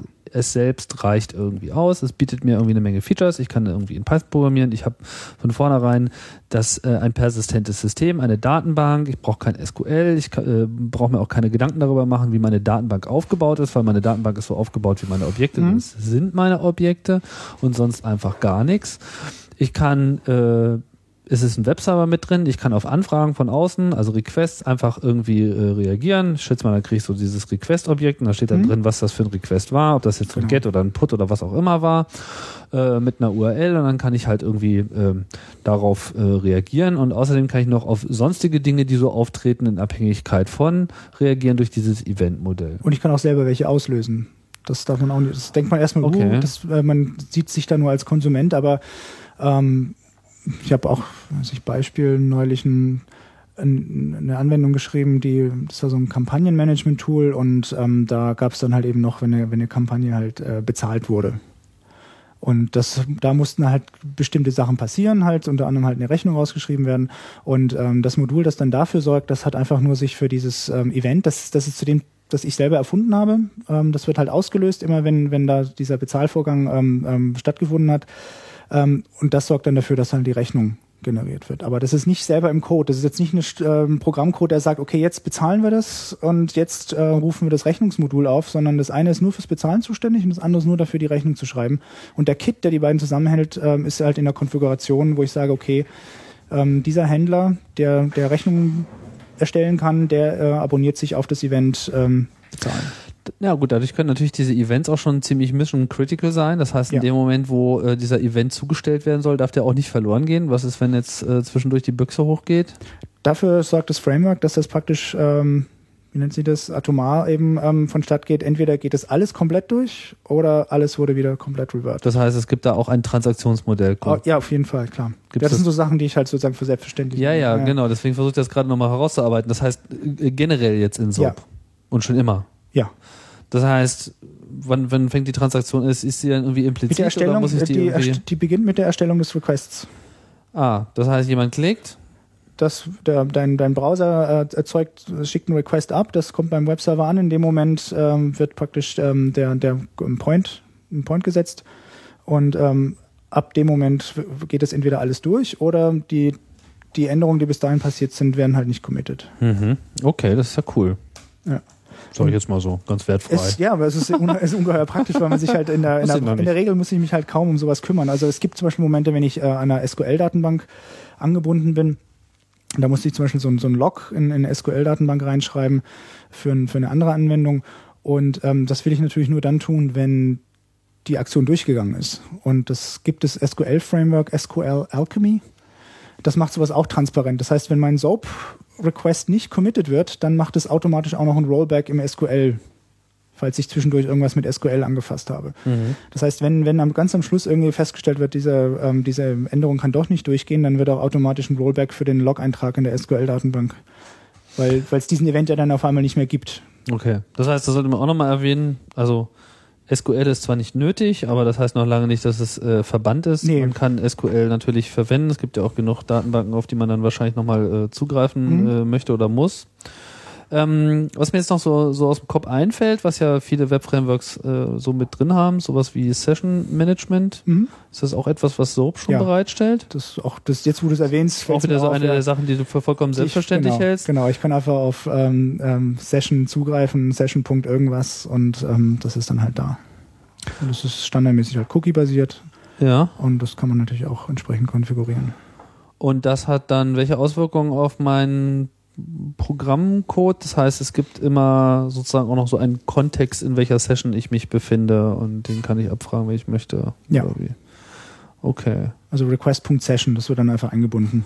Das Gut, das hatten wir ja auch schon. Das heißt auch so, der User Mhm. äh, leitet sich sozusagen davon ab, ist eingeloggt, Genau. hm, ist die Session und so weiter. Okay.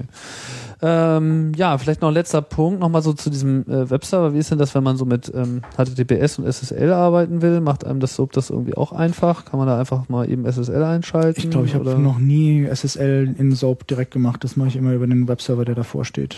Okay, gut. Ja. Dann lassen wir das einfach mal raus. Ja. Ich glaube auch nicht, dass das die Domäne von einem Application Server ist, sondern das ist die Domäne von einem Webserver. Ja, jetzt haben wir ja schon genug ähm, eingeleitet ähm, zu SOAP, um mal ein Verständnis dafür äh, auch zu machen, ähm, ja, was das eigentlich ist, was sozusagen die Grundlage ist. Sehr viel bekannter ist jetzt, also denke ich jetzt mal, dass das bekannter ist, ich weiß gar nicht, ob das wirklich bekannter ist, aber es gibt auf jeden Fall ein System, das heißt Plon und wir haben es ja schon häufig genug erwähnt. Plon ist eine solche Anwendung für Genau. SOAP, das heißt, es setzt vollständig auf SOAP auf, nimmt sozusagen alles das, was bei SOAP selbstverständlich ist, ist auch bei Plon selbstverständlich. Was macht jetzt Plon, was SOAP selbst noch nicht kann? Das ähm, ist sozusagen die Brücke zum End-User hin. Ähm, das heißt, äh, SOAP out of the box macht kaum etwas. Das heißt, ich kann es als Framework benutzen, um, um Applikationen zu erstellen. Und äh, Plone ist halt eine Anwendung, die kann ich installieren, kann ich runterladen, kann ich auch lokal einfach erstmal laufen lassen und kann dann sofort loslegen, mich anloggen, äh, einloggen und ähm, Seiten bearbeiten, äh, Dateien hochladen, User anlegen, also dieses ganze, was man eigentlich im Endeffekt machen will. Also es ist sozusagen endzielgerichtet. Aber was ist das Ziel? Also das Ziel ist Ziel jetzt ist- Content Management System. Genau, und da versteht- baue mir mal ja Genau, also, äh, Content Management System ist ein sehr schwammiger Begriff und äh, die verschiedenen CMS. nicht der schwammigste. Es gibt auch noch Customer Relation Management. Ja, es gibt, oder datenbankbasierte Webserver. ähm, Objektorientierte Programmierung. okay, Ja, und, ähm, CMS. und äh, ja. es, die, es gibt verschiedene CMS, die halt eben verschiedene Definitionen ähm, dieses, dieses Begriffs halt erfüllen und deswegen auch ähm, nicht, nicht beliebig austauschbar sind. ja gut, aber ein Webserver Und, hat ähm, Content und irgendjemand muss den ja mal managen. Genau, also es So, ist geht's, ne? dokumentenorientiert, also es ist praktisch so, ich habe einen Haufen Seiten, die hierarchisch angeordnet sind und die möchte ich halt irgendwie verwalten. Das heißt, ich möchte neue erstellen, ich möchte auch den Zugriff darauf managen, ähm, solche Dinge. Mhm. Ähm, also vielleicht können, genau, wir können das vielleicht äh, sogar als Beispiel nehmen. Ähm, zum Beispiel ein, ein, ein anderes äh- ähnliches Problem wird ähm, zum Beispiel durch äh, die Softwaregattung der Wikis ja auch gelöst. Ja. Und ähm, da gibt es natürlich auch eine Schnittmenge und es gibt auch eben ähm, Bereiche, wo das eine wirklich nicht von Vorteil ist und ähm, äh, also ein, ein CMS halt besser geeignet ist. Äh, ich fange mal mit einem historischen Gegenbeispiel an. Wir hatten nämlich mal schon bereits vor drei, vier Jahren, als ich selber auch noch in der Datenschleuder ähm, aktiv war und eben gerade Plone entdeckt habe und na, Hammer, Nagel, hey, wir wollen Datenschleuder ins Netz bringen. Ich habe hier so einen Plone-Hammer, dann äh, ist das die Datenschleuder halt ein Nagel. Und ähm, das ist zum Beispiel nach hinten losgegangen, weil ähm, das war zu starr. Also die Hacker, die auch sonst an der Datenschleuder mitarbeiten, die wollen nicht irgendwelche speziellen Rechte, die wollen auf alles per se Zugriff haben, die wollen alles sofort ändern und denen kommt es auch nicht auf groß auf eine Strukturierung an. Ähm, und da war ein CMS einfach zu starr und ähm, wurde dann letztendlich auch einfach durch ein Wiki ersetzt. Mhm. Ähm, da sind die Daten jetzt halt nicht so strukturiert ähm, abgelegt und ähm, dafür musste jetzt halt die, die Printausgabe immer per Hand mit Copy and Paste aus dem Wiki ins InDesign und äh, aber das war dann das kleinere Übel letztendlich. Und umgekehrt ähm, haben wir jetzt gerade aktuell das Anliegen, dass ähm, zum Thema Wahlcomputer eben auch äh, Aufklärung betrieben werden soll und ähm, zum Beispiel auch Presse eben einfach Grund- oder interessierte Bürger ähm, grundsätzlich Informationen abrufen können sollen. Und ähm, diese Infos wurden jetzt erstmal von einer Gruppe von engagierten Freiwilligen aus dem Chaos-Umfeld halt in einem Wiki gesammelt. So Default-Entscheidung. Wir wollen was zusammen machen, irgendwie Wiki aufsetzen, Content reindumpen. Beziehungsweise das Berlin CCCDE Wiki. äh, Genau, das war, gab ja schon Wiki, man muss eh ja schon nicht immer. Neues aufsetzen, genau. Mhm. Und, ähm, und da sind die dann tatsächlich auch, äh, hatten den, den, den eigenen Bedarf irgendwie, das sollte nach außen hin ein bisschen strukturierter ähm, vermittelt werden und ähm, sollten auch mehrere dann, also eigene Erfahrkreise sollen dann ihre eigenen ähm, Bereiche irgendwie pflegen können. Und ähm, da war das so, da war nicht der Wunsch, der Vater des Gedanken, so nach dem Motto, aha, ich kann Plone, ich mache jetzt Datenkleider mit Plone, sondern ähm, da sind halt ein paar Chaoten auf mich zugetreten und haben gesagt, wollen wir, könntest, könnte man uns nicht mal angucken, ob wir das nicht damit machen. Und ähm, das Experiment läuft jetzt noch, ist aber eigentlich soweit schon gelungen, dass man jetzt tatsächlich auf wahlcomputer.ctc.de zugreifen kann. Und dort ist halt so eine fast unmodifizierte Out-of-the-Box-Version von Plone, weil wir wollten jetzt auch den Aufwand äh, minimal halten. Ähm, am Start und das läuft sich wiederum jetzt gerade sehr gut an. Aber das ist auch ein anderer Anwendungsfall. Also da geht es ja gerade darum, eben Struktur und Ordnung in, in, in einen größeren ähm, in ein größeres Themengebiet reinzubringen. Okay, äh, noch ein bisschen zurückspulen. Also Plone ist eine, Anw eine dieser Anwendungen, die man mit SOAP machen kann. SOAP ist ein Web Application Framework. Mhm. Plone ist eine solche Web Application. Ja. Und, die, und der, der Dienst, der sozusagen von Plone äh, angeboten wird, ist eine Website äh, ja, kollektiv zu verwalten. Kollektiv, genau. Mit, also das heißt mehrere Benutzer, dabei wird mhm. natürlich dann auf das Benutzerrechtesystem von Klar, SOAP genau. zurückgegriffen. Genau. Äh, Leute können sich halt irgendwie einloggen, haben irgendwie einen User, haben Zugriffsrechte. Es gibt andere Leute, die diese Zugriffsrechte irgendwie verteilen und dann äh, baut man so Seiten und man baut sich so seine Hierarchie zusammen der, der, äh, der, der Website. Das heißt, wenn man das einmal begriffen hat, kann man selbstständig, webbasiert die Webseite selber erweitern, mhm. in ihr drin schreiben und so weiter. Und eines der Ansprüche, die Plone eben hat, ist, ähm, dass, dass, dass es behauptet, eben userfreundlich zu sein. Das heißt, man kann ähm, ist zwar vielleicht ein bisschen ähm, nicht politisch korrekt ganz, aber für mich hat sich das der Begriff Hausfrauenkompatibel eingeprägt, weil ich äh, bereits vor ein paar Jahren einen, äh, für ein für einen gemeinnützigen Verein, ein Museum, klingendesmuseum.de, ähm, da das Plone als CMS aufgestellt habe, weil die halt ehrenamtlich betreut wurden. Und das waren tatsächlich zwei Hausfrauen mittleren Alters aus dem Hamburger Umfeld und ähm, die sonst vielleicht E-Mails schreiben. Und ähm, das war an einem Nachmittag, war da die Einführung gegessen und es wird seitdem von denen ähm, engagiert äh, weiter eingepflegt. Und ähm,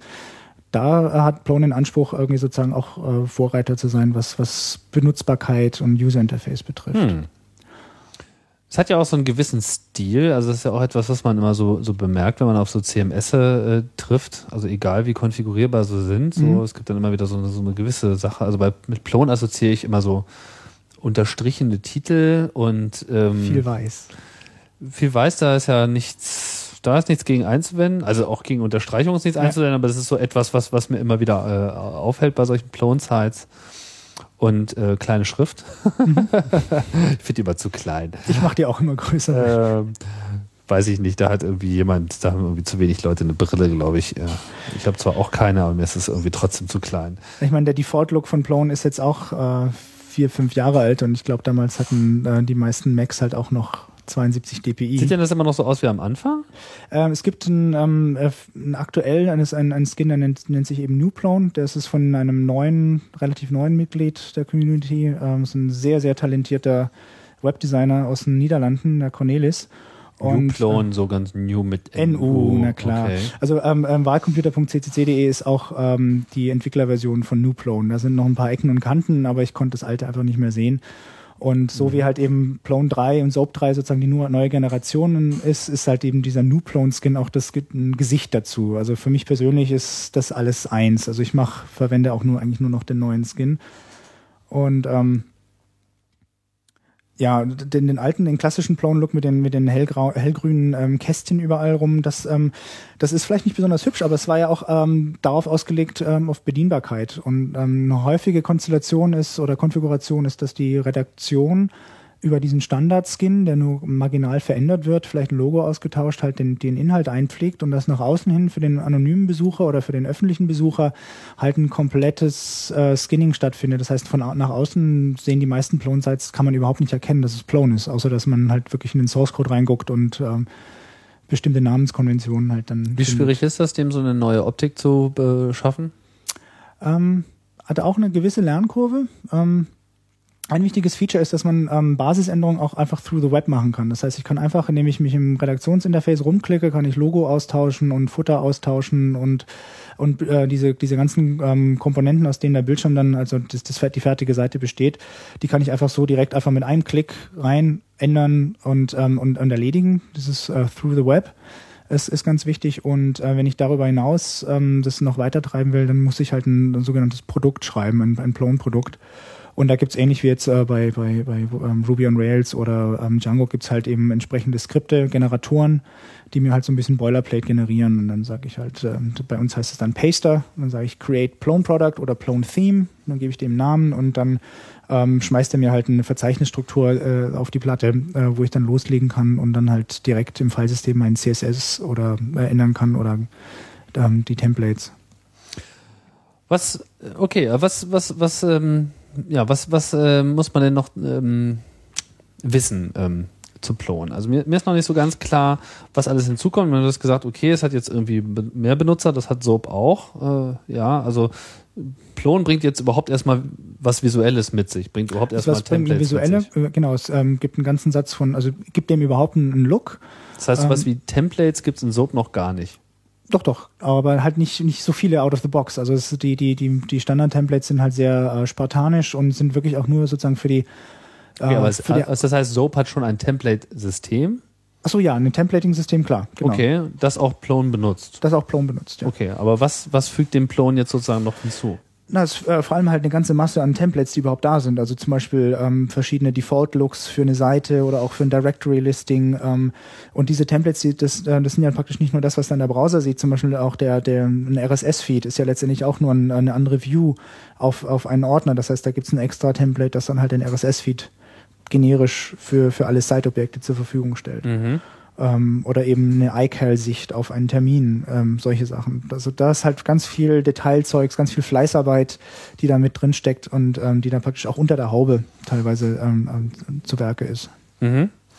Und ähm, man, okay, aber was, äh, ja, dann beschreibt doch nochmal so ein bisschen, was, also was kann man jetzt mit Plon konkret publizieren? Also genau, was, was da- für das, Fähigkeiten das wäre auch der nächste? Punkt, weil was es auch mit sich bringt, ist halt eben nicht äh, ein Satz von, von ähm, Basis-Content-Typen, eben eine Webseite, darüber hinaus dann natürlich noch ähm, Bilder, Dateien, ähm, Termine, also die Sachen, die dann an einem bestimmten Zeitpunkt zu einem bestimmten Zeitpunkt stattfinden. Äh, es gibt dann auch ein ähm, Kalenderportlet. Das sind, glaube ich, auch so Standardsachen, die die anderen Content-Management-Systeme auch mit sich bringen, ähm, dass ich dann halt, wenn ich Termine erstelle und die veröffentliche, dass die dann an dem speziellen Tag dann auch im Kalender erscheinen und ähm, an dem Tag äh, wird halt dann dargestellt, okay, da, da findet was statt und dann kann Gibt es ich dann für diese Termine auch gleich so ein Webcall-Feed, dass ich das in so einem Kalenderprogramm abonnieren kann?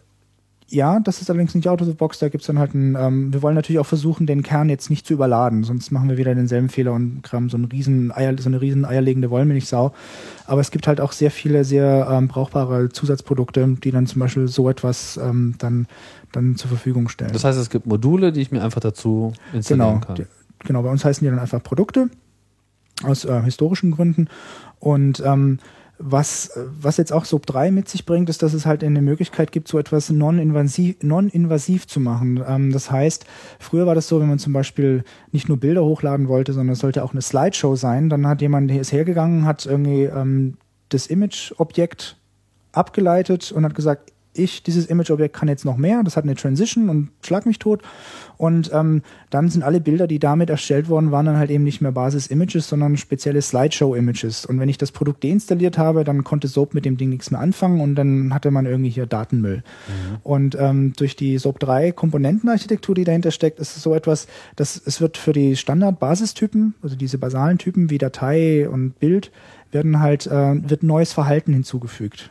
Und ähm, es ist sehr, es ist wirklich wahrscheinlich schwer zu, ähm, zu vermitteln, aber der, der praktische Vorteil ist, ich kann mir so ein Produkt ausprobieren, so, kann es ausprobieren, lade irgendwie tausend Bilder hoch, dann gefällt es mir nicht, ich deinstalliere es und übrig bleiben jetzt einfach ganz normale Bilder. Die haben jetzt zwar keinen fließenden Übergang mehr, aber es ist nach wie vor Standardbilder, JPEGs, PNGs, ohne irgendetwas Das heißt, man definiert einfach nur ein anderes Verhalten. anderes man ver- definiert anderes Verhalten, ohne dass man den, die eigentlichen Daten selber verändert.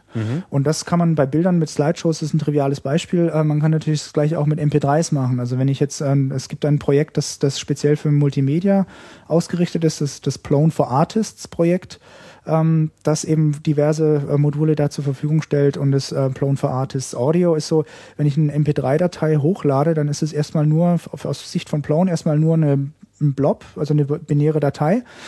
Aber ähm, das, das Plone for Artists Modul ähm, kann dann zum Beispiel eben die ähm, Metadaten, die in dem MPEG-3 drin sind, auslesen beim Hochladen und entsprechend diese Daten dann auch in der Datenbank importieren, also Art, ähm, Titel und ähm, Autor, Bitrate und Dauer und so etwas. Und ähm, und wenn ich dann und kann dann zum Beispiel auch in die Seite dann entsprechenden Dauer? Flash-Player, Der ist in der Lage, die Dauer fest wenn die eingetragen ist, ja, ja, doch. Wenn sie Dauer wo auch. eingetragen ist. In den Metadaten steht das ja nicht drin. Also Ich weiß aber, dass er die. Dauer, also die Dauer kann er, ja. Also dass er dann, dann Das wahrscheinlich heißt, er irgendwann piekt ja dann richtig rein der in die Datei. Genau. Ah, okay. Das würde Und ich ja mal gerne ausprobieren, ob das funktioniert. ich habe Ja, schon so einige Systeme gesehen mit unterschiedlichen äh, Qualitäten. Heißt das, dass man dann auch äh, mal locker eben einen Podcast äh, daraus machen kann? Das ist die Idee dahinter, ja. Also und zum Beispiel Plone for Artists, dieses äh, Gesamtpaket, das ähm, hat dann auch eben gleich einen Podcast-Feed, der dann daraus erstellt wird. Hinter den Kulissen ist es nach wie vor immer nur ein Ordner, der halt Dateien enthält, die dann zufällig äh, MP3s darstellen. Und dieses ganze drumherum, dass ich einen Flash-Player habe, um, um eine Preview zu hören oder dass ich dann ein, äh, auf einmal noch ein ähm, äh, iTunes-Feed dazu habe, das stellt, das ist alles zusätzliches Verhalten. Und wenn ich dieses Produkt wieder deinstalliere, dann bleibt einfach nur ein Ordner mit MP3s zurück. Und ich könnte zum Beispiel durch ein anderes Produkt ersetzen, das das verspricht, besser zu machen. Und das war früher halt eben nicht so. Das war, man hat sowas installiert und dann hat man da seine speziellen ähm, Datentypen, die irgendwie abgeleitet wurden und diesen, da, da, wurden, da wurden die Daten mit dem Code verheiratet. Und was Soap mitbringt, ist eben ein Mechanismus, einen sauberen Mechanismus, das zu trennen. Und Plone selbst äh, bedient sich jetzt zunehmend dieser Mechanismen. Mit jeder weiteren Revision wird da mehr ersetzt. Und ähm, die Zusatzprodukte natürlich erst recht. Also für die Third-Party-Autoren ist das natürlich ähm, ein gefundenes Fressen, weil sie können richtig mitmischen, in den, in den Prozess mit eingreifen, ohne dass sie praktisch Plone forken müssen. Und die, für die User ist es gut, sie können Sachen ausprobieren, ohne sich festzulegen. Und also Third-Party-Autoren, du meinst jetzt Programmierer, die sozusagen zu dem Projekt was hinzufügen wollen, ohne jetzt Teil des, der, äh, der Kern-Community zu sein. Genau, oder vielleicht auch, weil sie, ähm, ich, ich ähm, schreibe ja auch Produkte, die ähm, proprietär sind, weil das für meine Kunden ist und die ähm, dann gewisse Funktionalitäten einfach ähm, nicht Sinn machen, keinen Sinn machen. Und ähm, das realisiere ich dann natürlich auch als Produkt. Und wenn, ähm, wenn dann eine neue Version von Plone rauskommt, dann ähm, ist es schwer, dem Kunden zu vermitteln, dass er jetzt praktisch auch eine neue Version von seinem Produkt nochmal einen Auftrag geben muss, weil es, der Code halt mit dieser speziellen Version verheiratet ist. Kann ja immer passieren, aber jetzt äh, passiert das weniger. Ist weniger oder? häufig und weniger schlimm, ja. Ah ja. Ähm, ich würde ganz gerne nochmal bei diesen Features bleiben. Das interessiert mich natürlich jetzt gerade, weil ich so, ähm, du hast ja im, im, äh, im Vorfeld dieses, äh, als wir hier den Termin noch geplant haben, auch dieses äh, Plone for Artists schon mal angesprochen mit so hier, damit kann man irgendwie auch Chaosradio machen. Könnte man, ja, genau. Ja, das ist eine gute Frage, ob man das wirklich äh, kann, weil da fallen mir natürlich gleich tausend Ja, Sachen bestimmt. ein, die ich da irgendwie reingebaut habe. Äh, Chaosradio CCCDE ist ja so eine statische äh, Webseite. Ich mache ja seit Jahren irgendwie nur XSLT. Das äh, hat schon was Manisches irgendwie, aber mir, mir haben irgendwie alle anderen dynamischen Subsysteme halt immer irgendwie nicht gefallen. Ja, die, die, die brachten mir dann immer zu viel äh, Fußabdruck mit rein, äh, sei es die Optik oder wie die URL aufgebaut ist oder also ich brauche einfach diese Sehr Freiheit. invasiv, man wird zu viel Filmen dann gezwungen und ähm, Genau, und das will ja. man dann nicht und irgendwann passt es dann auch mal ganz konkret nicht mehr und das ist glaube ich auch das, was Leute grundsätzlich von äh, CMSen irgendwie Ja. abhält, zu Recht. dass sie einfach genau zu Recht auch äh, ihnen einfach zu viel irgendwie auferlegt und gerade ähm, jetzt bei Chaos Radio habe ich natürlich auch habe ich es mit so ähm, Datenformaten zu tun, wo ich immer wieder gemerkt habe, es ist extrem wichtig, dass ich auch wirklich die Fine-Grained Control habe, also nur sowas wie äh, ein äh, iCalendar-Feed, ja, also was man da alles irgendwie falsch machen kann, das ist äh, wirklich äh, erstaunlich. Ja, äh, mir hat es dann äh, sehr geholfen, doch einfach mal ein bisschen in die ähm, in den Standard reinzuschauen und mal zu gucken, wie das eigentlich wirklich ist, um dann festzustellen, dass irgendwie 90 Prozent aller Tools da draußen einfach alles falsch machen. Ja. Es ist äh, zum Heulen. Aber äh, deswegen interessiert mich jetzt vor allem, wes, wie man, wie diese Erweiterbarkeit von Plone, weil ich, wenn ich dich richtig verstehe, ist das ja sozusagen auch eins der Hauptfeatures äh, des, des Systems. Ja, des neuen, des, des guten Soaps, des guten Plons. Wir reden nur, wir reden nur ja. über das gute Soap. Genau. Und ja. das gute Nee, wir haben ja, also, wir haben ja aus den Fehlern gelernt. Ähm, und ähm, ja, es hatte auch wirklich eben Gibt's konkrete? Vorteile. Es gibt Wiki Behavior, es gibt Wiki Markup, das man einschalten kann. Dann werden, wird der Text halt, ähm, gewisse Links werden dann halt entsprechend auch als Links interpretiert und gerendert. Ähm, damit habe ich persönlich aber noch keine großen Erfahrungen gesammelt. Das ist Aplone 3 mit dabei. Aber theoretisch kann es ein Wiki sein. Es kann ein Wiki sein. Ich weiß nicht, ob es ein gutes Wiki sein kann. Das, Hat es ähm, Camel Case? Äh, ich glaube, eins davon. Wenn es Camel Case hat, ist es kein gutes Wiki.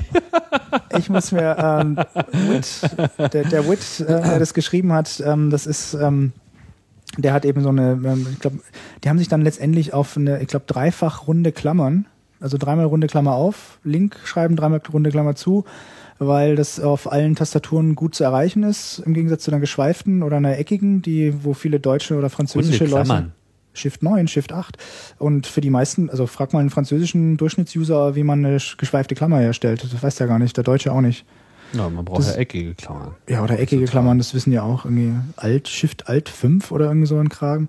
Das ist für die meisten, ne, eine, eine runde Klammer kann, kann jeder. Also jeder, der irgendwie tippen kann, kann eine runde. Das war so eine Designentscheidung, das habe ich mitbekommen am Rande. Ähm, das ist aber auch konfigurierbar. Aber zu welchem Grad, ähm, weiß ich jetzt selber auch nicht. Hm.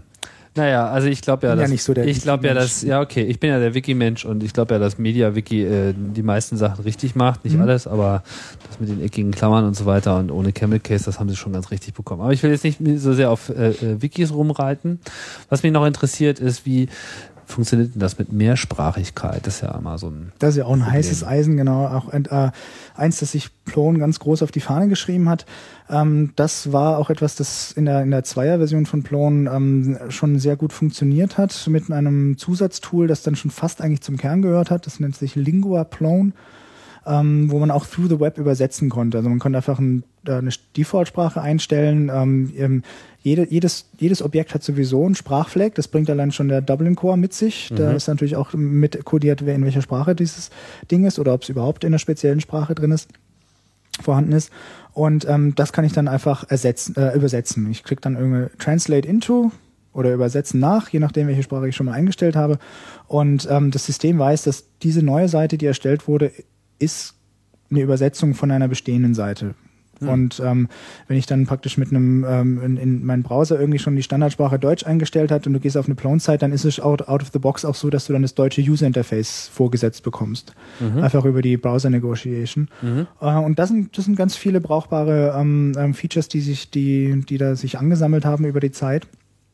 Ähm, das war auch ein, gleichzeitig ein gutes Beispiel für, wie Open Source ähm, Sponsoring ähm, passieren kann. Der Hauptauslöser für dieses, ähm, dass dieses Modul geschrieben wurde, das ist ähm, Oxfam, diese ähm, so eine wohltätige Einrichtung weltweit, irgendwie genau was weiß ich leider auch nicht, aber deren Website ist in, in Plone geschrieben, die haben irgendwie 15 Stück davon in verschiedenen Sprachen. Und die haben die Entwicklung dieses Produktes dann halt gesponsert. Und da das dann aber halt eben auch, das war dann, das ist glaube ich unter der GPL, das meiste von Plone ist unter der GPL, nicht unter der ZPL aus historischen Gründen und ähm, daraus entstand, also da wurden einmal irgendwie ein paar 10.000 Dollar irgendwie draufgeschüttet und Gehirnschmalz draufgeworfen. Und ähm, das steht jetzt halt ähm, der, der Plone-Community zur Verfügung. Hm. Da ist jetzt allerdings, das hat den Schritt nach drei noch nicht ganz vollzogen. Da, ähm, da hakt es noch ein bisschen an, an Ecken und Enden. Das ist, das wird, das muss noch ein bisschen poliert werden. Wie lange wird denn dieser Schritt nach drei noch dauern? Ähm, also der, der eine Schritt ist halt eben ähm, ähm, auf Soap bezogen. Das heißt, wann, wann kann man praktisch Soap 2 komplett rausschmeißen aus Plone und es wird trotzdem noch laufen mit allen Features, sprich alle Tests werden laufen. Ähm, das kann noch Jahre dauern. Und ähm, ist für den Enduser auch nicht so interessant. Also den Plone-User selber, den interessiert das alles gar nicht. Der weiß gar nicht den Unterschied zwischen, der weiß nicht mal, was Soap ist. Und ähm, er muss es auch nicht wissen. Das ist ja auch das Schöne daran, dass eben Leute ähm, befähigt werden, Content ins Netz zu stellen und den zu, so zu bearbeiten, dass es eigentlich sogar Spaß macht. Ähm, das ist eher das Hauptanliegen. Also Plone selber ist überhaupt nicht technisch fokussiert. Man könnte theoretisch Plone auch in Ruby on Rails oder Gott bewahre in PHP nachprogrammieren ähm, und es würde halt eben die Community, den, den, das User Interface ähm, und auch die, die Designentscheidungen, die dahinter stecken, das würde es eher ausmachen. Ähm, du sagst ja auch schon die ganze Zeit wir, jetzt wurde gerade die Community erwähnt, vielleicht kannst du ja ein bisschen mal was ähm, nochmal sagen, was, was dein eigener Stimmt, genau. Beitrag ist und äh, was, ähm, ja, wie diese Community so funktioniert. Genau, also ähm, für mich war das dann eben auch persönlich ähm, am eigenen Leib zu spüren, dass, dass es eben die Community ein großer Faktor ausmacht. Also für mich ist Plone halt eben auch der erste wirkliche Kontakt zur Open Source Community oder überhaupt ein erster echter Kontakt mit Open Source, also jetzt nicht einfach nur als Nutznießer, sondern auch ähm, jemand, der sich jetzt als Mitglied einer Community ähm, ähm, bezeichnet. Und das war dann gleich 2005, als ich zum ersten Mal auf der, es gibt jährlich eine Konferenz, die wird auch jedes Jahr größer. Die fand damals in Wien statt. Und Wie heißt die? Das ist die Plone Conference. Ganz schnöde. Plon-Konferenz, okay. Ja. Die, ähm, die letzte war jetzt diesen Sommer in Neapel, also letzten Sommer in Neapel, davor in Seattle und die beiden Male davor in Wien. Und ähm, die Plone Community ist auch sehr reisefreudig. Also es ähm, finden immer wieder Sprints statt. Das sind einfach Sessions, wo Leute zusammenkommen, um eben an einem bestimmten Modul zu arbeiten. Ähm, da vergeht eigentlich kaum ein Monat, dass da nicht irgendwo in der Welt sich ähm, 10, 20, 30 Plonistas versammeln und ähm, irgendwo dann für ein paar Tage zu, zu Werke gehen. Und ähm, dort war mein erster Kontakt mit den Leuten, die dahinter stecken. Also wenn du das erste Mal ein Gesicht siehst, ähm, das du vorher nur aus dem IRC kennst oder von der Mailingliste, das war für mich schon auch so ein recht einschneidender, äh, einschneidendes Erlebnis, weil ich vorher halt immer nur mit Leuten zu tun, im Chaos-Umfeld halt, wo ich die Leute zuerst persönlich kennengelernt habe und dann ihre, ihre schreckliche Fratze auf der Mailingliste. nee, aber ähm, und äh, das, das hat mich dann tatsächlich, da habe ich gesehen, das sind, ähm, das sind halt eben nicht nur Nerds, sondern das sind ähm, die Clone-Community umfasst tatsächlich auch einfach ein viel breiteres Spektrum an Leuten. Ähm, das ist ähm, zum einen, es ist halt sehr verbreitet in akademischen Bereichen, also das sind dann irgendwelche universitären Webmaster ähm, zum Beispiel mit dabei oder auch äh, Wissenschaftler, die dann halt eine Ontologie, ein Ontologieprodukt schreiben und ähm, das dann in den Plonen implementieren. Ähm, eben auch viele Kreativen und ähm, das, das macht sich schon irgendwie bemerkbar. Und die Community ist auch sehr offen. Also man muss nicht Nerd sein, um irgendwie, es ist eine Meritokratie, wie alle anderen ähm, guten Open Source ähm, Communities auch, aber sie ist halt keine Technokratie. Mhm. Man, äh, man bekommt, man, es ist, sie ist sehr offen. Ähm, ich habe mich da dann auch relativ schnell zu, äh, zu Hause gefühlt, obwohl ich damals noch keine Zeile Python schreiben konnte. Und ähm, darüber bin ich dann sozusagen so langsam eingesickert. Und ähm, also technisch gesehen bin ich halt, äh, habe hab ich das Contributor Agreement unterschrieben und äh, habe dadurch eben Schreibzugriff auf ähm, das Subversion Repository von, von Soap and Plone. Äh, aber das ist eigentlich nur, nur der technische Aspekt. Und ein paar Patches von mir sind irgendwie in der aktuellen Version drin, das ist aber nicht besonders viel, ähm, einfach aus zeitlichen Gründen. Und eine andere, ähm, die andere Art, wie ich mich jetzt einbringe zurzeit, ist, es gibt äh, ein, ein etwas, das nennt sich das Framework-Team. Das ist äh, sozusagen die Jury, durch die alle Features passieren müssen, an die alle Features vorbei müssen, die in die nächste Version rein sollen. Das heißt, das wird bei uns auch sehr groß geschrieben, dass es da nicht einfach so einen Wildwuchs an Features gibt, sondern dass das halt ähm, ab, vor, im Vorfeld diskutiert wird. Da gibt es die sogenannten PLIPs, die Plone Improvement Proposals, wo man eine oh. Idee vorstellt. Mhm. Ja, das hört sich sehr, ist auch sehr bürokratisch, aber mhm. es ist. Ähm, naja, manchmal ist äh, Bürokratie nichts Schlechtes. Ja, es ist die Mischung wird. zwischen dem Benevolent Dictator, der alleine alles entscheidet, und dem Wildwuchs, wo jeder irgendwie, wo zu viele Köche den, den Brei verderben. Und das ist natürlich auch ein interessantes soziales Experiment, weil dieser Mechanismus, der ist ja noch im Entstehen. Und ähm, dieses, dieses Framework-Team hat sich, das sind fünf Mitglieder, und dann wird über jedes Feature abgestimmt, ob das überhaupt so, ob wir das so wollen. Und äh, wenn das dann das okay bekommen hat, dann wird nochmal die Implementierung halt auch geauditet. Also man schaut sich den Code an, diskutiert es auf der Liste und so weiter. Und ähm, ja, das sind dieses Jahr übrigens auch ähm, drei von den fünf Mitgliedern sind aus Berlin. Das hat sich so ergeben. Mhm. Ähm, drei von fünf Mitgliedern der Plon des Plone Framework Teams, das jetzt über die Version 3.1 entscheidet, dass die jetzt in sind aus Berlin. Sind aus Berlin. Ja. Genau. Das sind auch viele. Die also hätten wir ja auch noch einladen können. Wusste ich ja gar nicht. ja. Hm. ja, das heißt, äh, aha. Und gibt es dann hier in Berlin auch einen Stammtisch irgendwie? Ja, ich wusste, dass es Soap-Entwickler gibt hier in Berlin. Sind genau, die jetzt irgendwie identisch? Zum, ähm, nee, also ich vielleicht, ich weiß nicht, wie das, ich glaube, es hat eher persönliche Gründe. Also der, der Andi, der Andreas Zeidler, der andere, der ist auch, der ist auch ein sehr aktiver ähm, Core-Entwickler, der hat auch wirklich einige der neuen Features komplett durchgeboxt und gemacht. Der ist da viel aktiver. Äh, das andere ist der Raphael Ritz äh, von der Core-Entwickler was von, von Soap von, oder von, von? Von. Von. Mhm. Wobei der auch mittlerweile gnadenlos bei, bei Soap zuschlägt. Okay. Mhm. Ähm, da bleiben irgendwie, weiß nicht, da bleiben wir eher so unter uns. Also es gibt so, so ein paar Stammtische, aber wahrscheinlich sind wir einfach zu beschäftigt. Okay, macht Aber es ist definitiv keine Arroganz.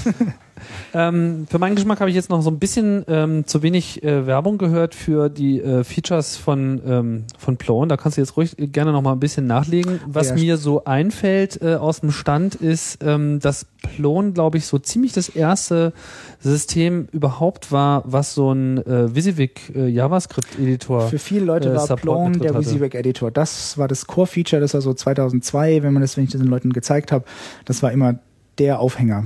Also dass es einfach ein JavaScript-basiertes äh, Editing-Tool gibt, das halt so grob WYSIWYG kann, wie man das auch mittlerweile haben das ja eigentlich fast alle, ähm, halt eben unterstreichen und verlinken und Überschriften und dass man das halt gleich live, mhm. live sieht. Ähm, das, das war damals eine Zeit lang ein, ein Alleinstellungsmerkmal, jetzt natürlich nicht mehr. Aber in, in dieselbe Kerbe hauen jetzt auch ähm, sozusagen die anderen Features. Ähm, Blown hat jetzt in der Dreier-Version auch ein sehr ausgereiftes äh, Ajax-Framework. Ähm, das hat ein bisschen länger gedauert, da waren wir nicht die Ersten. Weil wir das auch, ähm, wohl das könnte jetzt wahrscheinlich zu technisch werden. Also ähm, die meisten Ajax-Features sind geschrieben in einer Sprache, also nicht in JavaScript, sondern in KSS. Das ist äh, syntaktisch CSS und da kann ich halt bestimmte Actions, bestimmten Nodes zuordnen. Also zum Beispiel eben dem ersten Paragraphen mit der Klasse Heading, der kann ich dann halt eine Aktion zuordnen und diese Aktion, die muss nicht clientseitig sein, sondern die kann auch serverseitig sein, zum Beispiel eine Validierung. Und das KSS-Framework übernimmt dann transparent äh, einfach das Übertragen der Daten hin und her, standardmäßig mit JSON. Aber ich als Entwickler, ich schreibe einfach drei Zeilen KSS und verbinde damit, verknüpfe damit ein, ein äh, beliebiges Element meiner Seite mit einer serverseitigen Aktion. Ähm, da habe ich zum Beispiel jetzt letztens einen, einen Stundenplan erstellt, das ist eine Tabelle, irgendwie 7 mal 24 und durch Klick auf ähm, eine beliebige Tabelle, das habe ich einfach, dieses Event habe ich mit zwei Zeilen CSS praktisch definiert, ähm, dann soll diese, diese Stunde aktiv werden, so ein Stundenplan. Dann soll diese, dieser, diese Stunde besetzt werden. Das ist auch nur eine ganz kleine Routine und das war komplett ohne eine Zeile JavaScript zu schreiben, habe ich dann praktisch interaktiv, ich klicke auf den Stundenplan rum, Das heißt, aus diesem KSS wird dann der entsprechende JavaScript-Code generiert. Nee, KSS ist praktisch, ähm, es, ähm, es gibt einen kleinseitigen sozusagen Inter- KSS-Interpreter, der ist in JavaScript geschrieben und der Ah. führt, also du kannst das KSS wieder wie Bytecode Okay, also es ist vorstellen. dynamisch. Ist dynamisch, okay, verstehe. genau.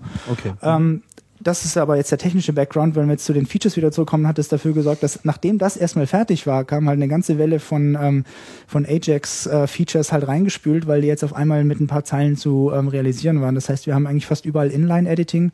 Aber das, das kann man ruhig noch mal kurz vertiefen. Ich gucke jetzt gerade noch drüber, das, das ist ja ziemlich cool. Das heißt, äh, man hat jetzt nicht so, wie das jetzt woanders ist, mit so dem Prototype-Framework und diesen ganzen Mhm. JavaScript-Features, sondern man hat einfach gesagt, okay, wir haben eher eine generische, ähm, wie nenne ich das jetzt mal, Webseiten-Elemente Modifikationssprache Mhm. äh, geschaffen. auf Basis von CSS, das hat Auf- sich bewährt mit den Selektoren. Richtig, was ja sozusagen auch nichts anderes macht, als Genau. äh, diese Webseitenelemente äh, zu beschreiben für die ähm, Mhm. Ja für die Formatierung und letztendlich sind ja auch diese ganzen Ajax-Geschichten mit Button wird irgendwie rot, ist ja auch eigentlich Mhm. nichts anderes. Ah, dann läuft einfach nur so eine kleine Runtime-Engine im Webbrowser, die dieses KSS zur Laufzeit einfach entgegennimmt Genau. und dann umsetzt. Und dann umsetzt. Pfiffig. Das ist sehr pfiffig. Die, ähm, das ist auch, dass dieses KSS wurde auch so, das ist nicht, das ist praktisch Plone und Soap sind sozusagen die ersten Nutznießer davon. Ähm, das ist aber überhaupt nicht ähm, Soap, Python oder Plone spezifisch. Es Könnte gibt sich woanders noch durchsetzen. ähm, die gibt's ist. mittlerweile gibt's eine Implementierung für Django und äh, man könnte auch ähm, serverseitig muss ich ja eigentlich nur auf ein paar bestimmte JSON-Anfragen reagieren. Also man könnte auch, bis jetzt hat's noch keiner gemacht, aber es wäre technisch kein größeres Problem, sowas dann auch serverseitig in Python, äh, in PHP oder Java zu implementieren. Okay, also was für User-Interface-Elemente sind jetzt daraus geboren worden? Ähm, das eine ist zum Beispiel eben das Inline-Editing. Das heißt, wenn ich äh, Schreibrechte habe auf einer Seite, dann kann ich auf ähm, die meisten Elemente eines Objektes einfach einmal klicken und dann wird aus dem Titel halt ein Edit-Feld. Dann kann ich den Titel editieren, drück Return In und dann place. in place, ja. Wir nennen das Inline-Editing. Ah, kann man damit auch se- kann man damit auch die Mehrsprachigkeit seiner Webseite irgendwie gleich äh, machen? Ich glaube, Nuplon hat da in der Hinsicht müssen wir ausprobieren, wie weit die da sind. Okay. Aber es gibt, es gibt zum Beispiel eben dann auch so eine Zwei-Spalten-Ansicht. Das heißt, bei links habe ich den Originaltext in Deutsch und rechts kann ich dann einfach den Englischen reinschreiben okay. und dann abspeichern. Also sowas ist in der Mache. Ich weiß nicht, wie, wie, wie ausgereift Okay. das ist. Kurze Aber allein schon, äh, also bei den, bei den äh, Jungs und Mädels jetzt vom Wahlcomputer war das äh, auch einfach der Bringer. Ich habe das denen einmal gezeigt. Du klickst in den Bodytext rein, dann rendert er dir außenrum die, die WYSIWYG-Elemente und du kannst direkt lostippen und auf Speichern gehen und dann wird der geänderte Text an den Server geschickt und du musst halt die Seite nicht laden. also man kriegt nicht so ein riesiges Textform und dann muss man irgendwie safe Genau, das- sagen. Da, da macht es manchmal Sinn, so einen Riesenaufwand für Ajax zu betreiben, weil du sparst in der Praxis halt vielleicht nur ein paar Sekunden. Aber wenn du halt viele Änderungen machen willst, dann kommst du wirklich auf jede Sekunde an. Also wenn du dann zehn Änderungen machst und ähm, hast dann eben nur eine halbe Minute gebraucht statt zwei Minuten, das macht dann tatsächlich einen Unterschied. Also da das macht ja auch die Programmierung einfacher, weil man ja irgendwie viel weniger Input hat und viel direkter, der User sehr viel direkter äh, das ansteuern äh, kann, alles was man letzten Endes ja. haben will. Aha. also das Weitere wäre so, Beispiele, außer jetzt so In-Place äh, In-Place Editing, auch In-Place äh, Workflow Transitions. Also ich kann das Ding auf Publish, also publishen zum Beispiel und dann wird nicht die ganze Seite neu gerendert, sondern es wird einfach nur ähm, das, das, das ähm, Widget, das eben den, den Workflow-Zustand anzeigt. Also im Ze- im standardmäßig geht's dann halt von rot auf grün. glaube, da musst du noch mal generell was zu sagen. Ah ja, ich glaub, das Workflow siehst ist du nämlich so ein- auch so ein bisschen als Selbstverständlichkeit an. Äh, das, das ist ja was Inhärentes in, äh, in Plon. So Genau, Dieses, dieser- bevor ich etwas veröffentliche, ist es erstmal ein Draft oder wie? Genau, das, das setzt natürlich auf die vorhin schon erwähnten Permissions an äh, und ist sozusagen ein, ein, eine Convenience. Also es sind wirklich vorgefertigte ähm, Permission ähm, äh, Sets. Sets. Also wo ich sagen kann, okay, der Zustand Draft heißt, ähm, Anonymous darf nicht sehen und darf natürlich auch nicht schreiben, aber Manager darf lesen und schreiben und ähm, Member darf nur lesen. Das heißt, man könnte dann sagen, okay, manche Mitglieder können Draft-Elemente zwar sehen, aber noch nicht verändern. Ähm, und der Manager darf dann zum Beispiel die auch noch äh, verändern. Und wenn sie dann gepublished sind, dann habe ich ein anderes Set an Rechten, dann darf nämlich auch Anonymous die Sache sehen, aber immer noch nicht schreiben. Und ähm, es, Blown liefert eben auch mittlerweile out of the box verschiedene Workflows. Also es gibt so einen Simple Workflow, wo man davon ausgeht, ja, published, non-published, mehr muss ich, mit mehr muss ich meine User nicht verwirren.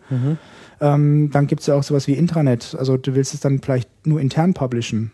Aber der User da draußen darf es trotzdem nicht sehen. Aber der Abteilungsleiter, dann, weiß ich, der andere Mitarbeiter, ähm, der darf es schon sehen, aber der öffentliche User nicht.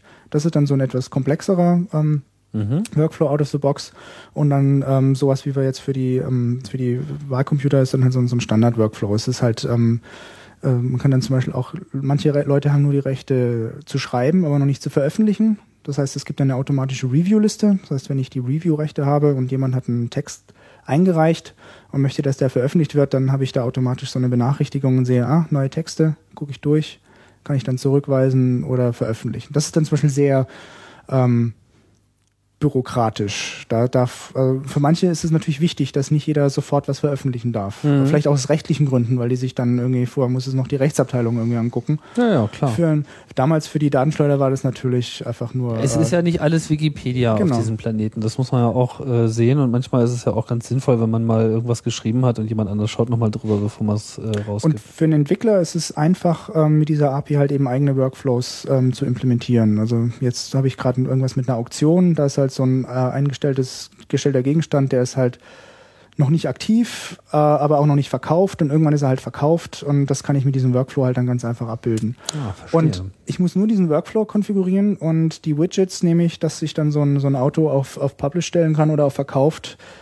Das geht dann eben auch mit Ajax Inline direkt, ähm, weil ich habe einfach nur einen anderen Workflow dafür definiert. Einer der Gründe, warum ich ähm, Wikis immer für eine tolle Idee gehalten habe und auch immer noch halte, ist, ähm, dass sie so out-of-the-box-Version Versionen äh, Mhm. mit sich bringen und vor allem auch, dass man eben schnell sehen kann, wer hat wo, wann was geändert und dann eben auch diese einzelnen Schritte gegebenenfalls, wenn ich die Rechte habe, äh, zurücknehmen kann. Das ist etwas, was Plone 3 jetzt auch endlich mitbringt. Das hat auch länger gedauert als bei den anderen, so ähnlich wie mit dem KSS.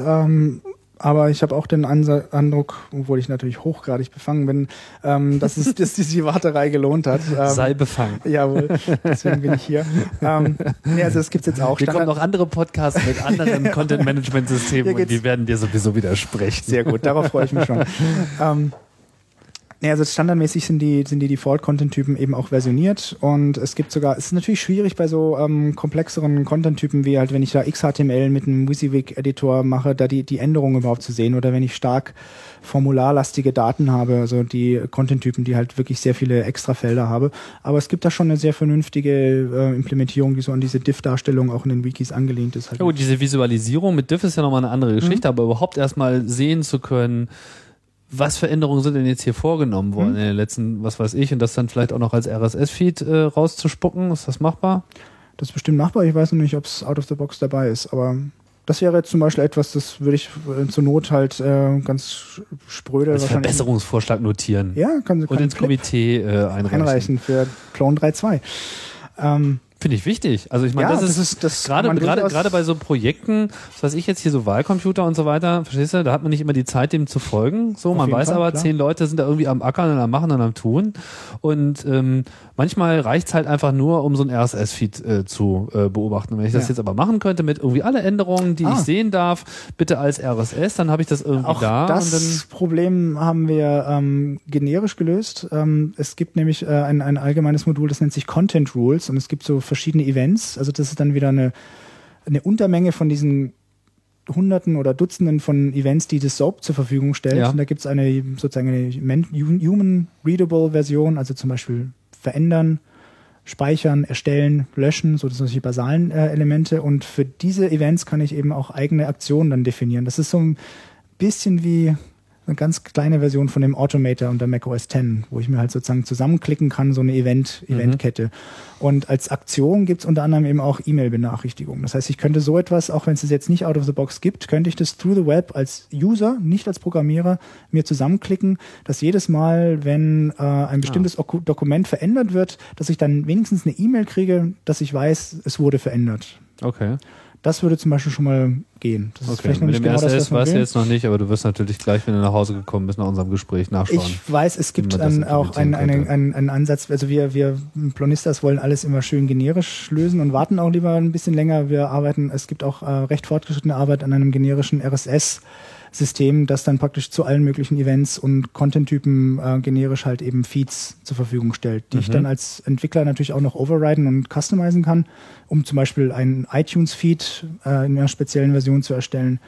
Und ähm, das, das gibt es zum Beispiel noch nicht, aber das ist zum Beispiel auch definitiv gewollt und ist halt in der Pipeline. Ähm, es gibt noch so irgendwie sowas wie einen Presentation-Modus irgendwie. Kann man dann auch gleich so Slideshows äh, abfeuern oder für irgendwie? Content, der, also man kann es optional einschalten für Content, wo das äh, Sinn macht. Der macht aus dem XHTML, aus dem Body und den, den Text, ähm, macht er einfach ein äh, S5 draus. S5? S5? Eric Myers, geniales CSS und JavaScript-basiertes ähm, PowerPoint for the Web. Oh, habe ich noch nichts von gehört. S5 von Eric Meyer, das ist ähm, großartig. Das ist äh, Eric einfach Meyer ist dieser CSS-Guru. Genau, und der hat das einfach mal ähm, gemacht und das sind einfach, ich muss mein XHTML halt so ein bisschen auszeichnen mit Überschrift H1, H2, H3, Bullet Lists und, ähm, und das in Diffs packen. Und mehr muss ich nicht machen. Und dann wird darauf dieses CSS in JavaScript losgelassen und das lässt mich dann von einem Diff zum nächsten weiterblättern und wenn es halt, das wird dann dynamisch mit JavaScript gemacht. Ich ganz genau weiß ich es nicht, aber was ich, wenn es mehr als fünf Bullet Points sind, dann macht das JavaScript halt irgendwie die Schrift kleiner, damit es noch reinpasst, so grob irgendwie. Und ich kann dann halt vor und zurück blendern, blättern und so weiter. Ah ja, okay. Und ich vergebe bestimmte Klassen und dann kann ich über die Klassenwahl bei dem List-Item dafür sorgen, dass es zum Beispiel Item für Item eingeblendet wird. Hm. Solche Sachen. So einfache Sachen wie jetzt so die Funktionalität eines Weblogs äh, ist ja eigentlich von Anfang an Hm, schon irgendwie mit drin gewesen, oder? Äh, ja, also es gibt halt diesen, diesen Content-Typ News-Item, der hat ein Datum, nämlich an dem, für den, für den er gilt und ähm, dem kann ich auch noch ein Bild und eine Caption hinzufügen. Das ist halt relativ starr.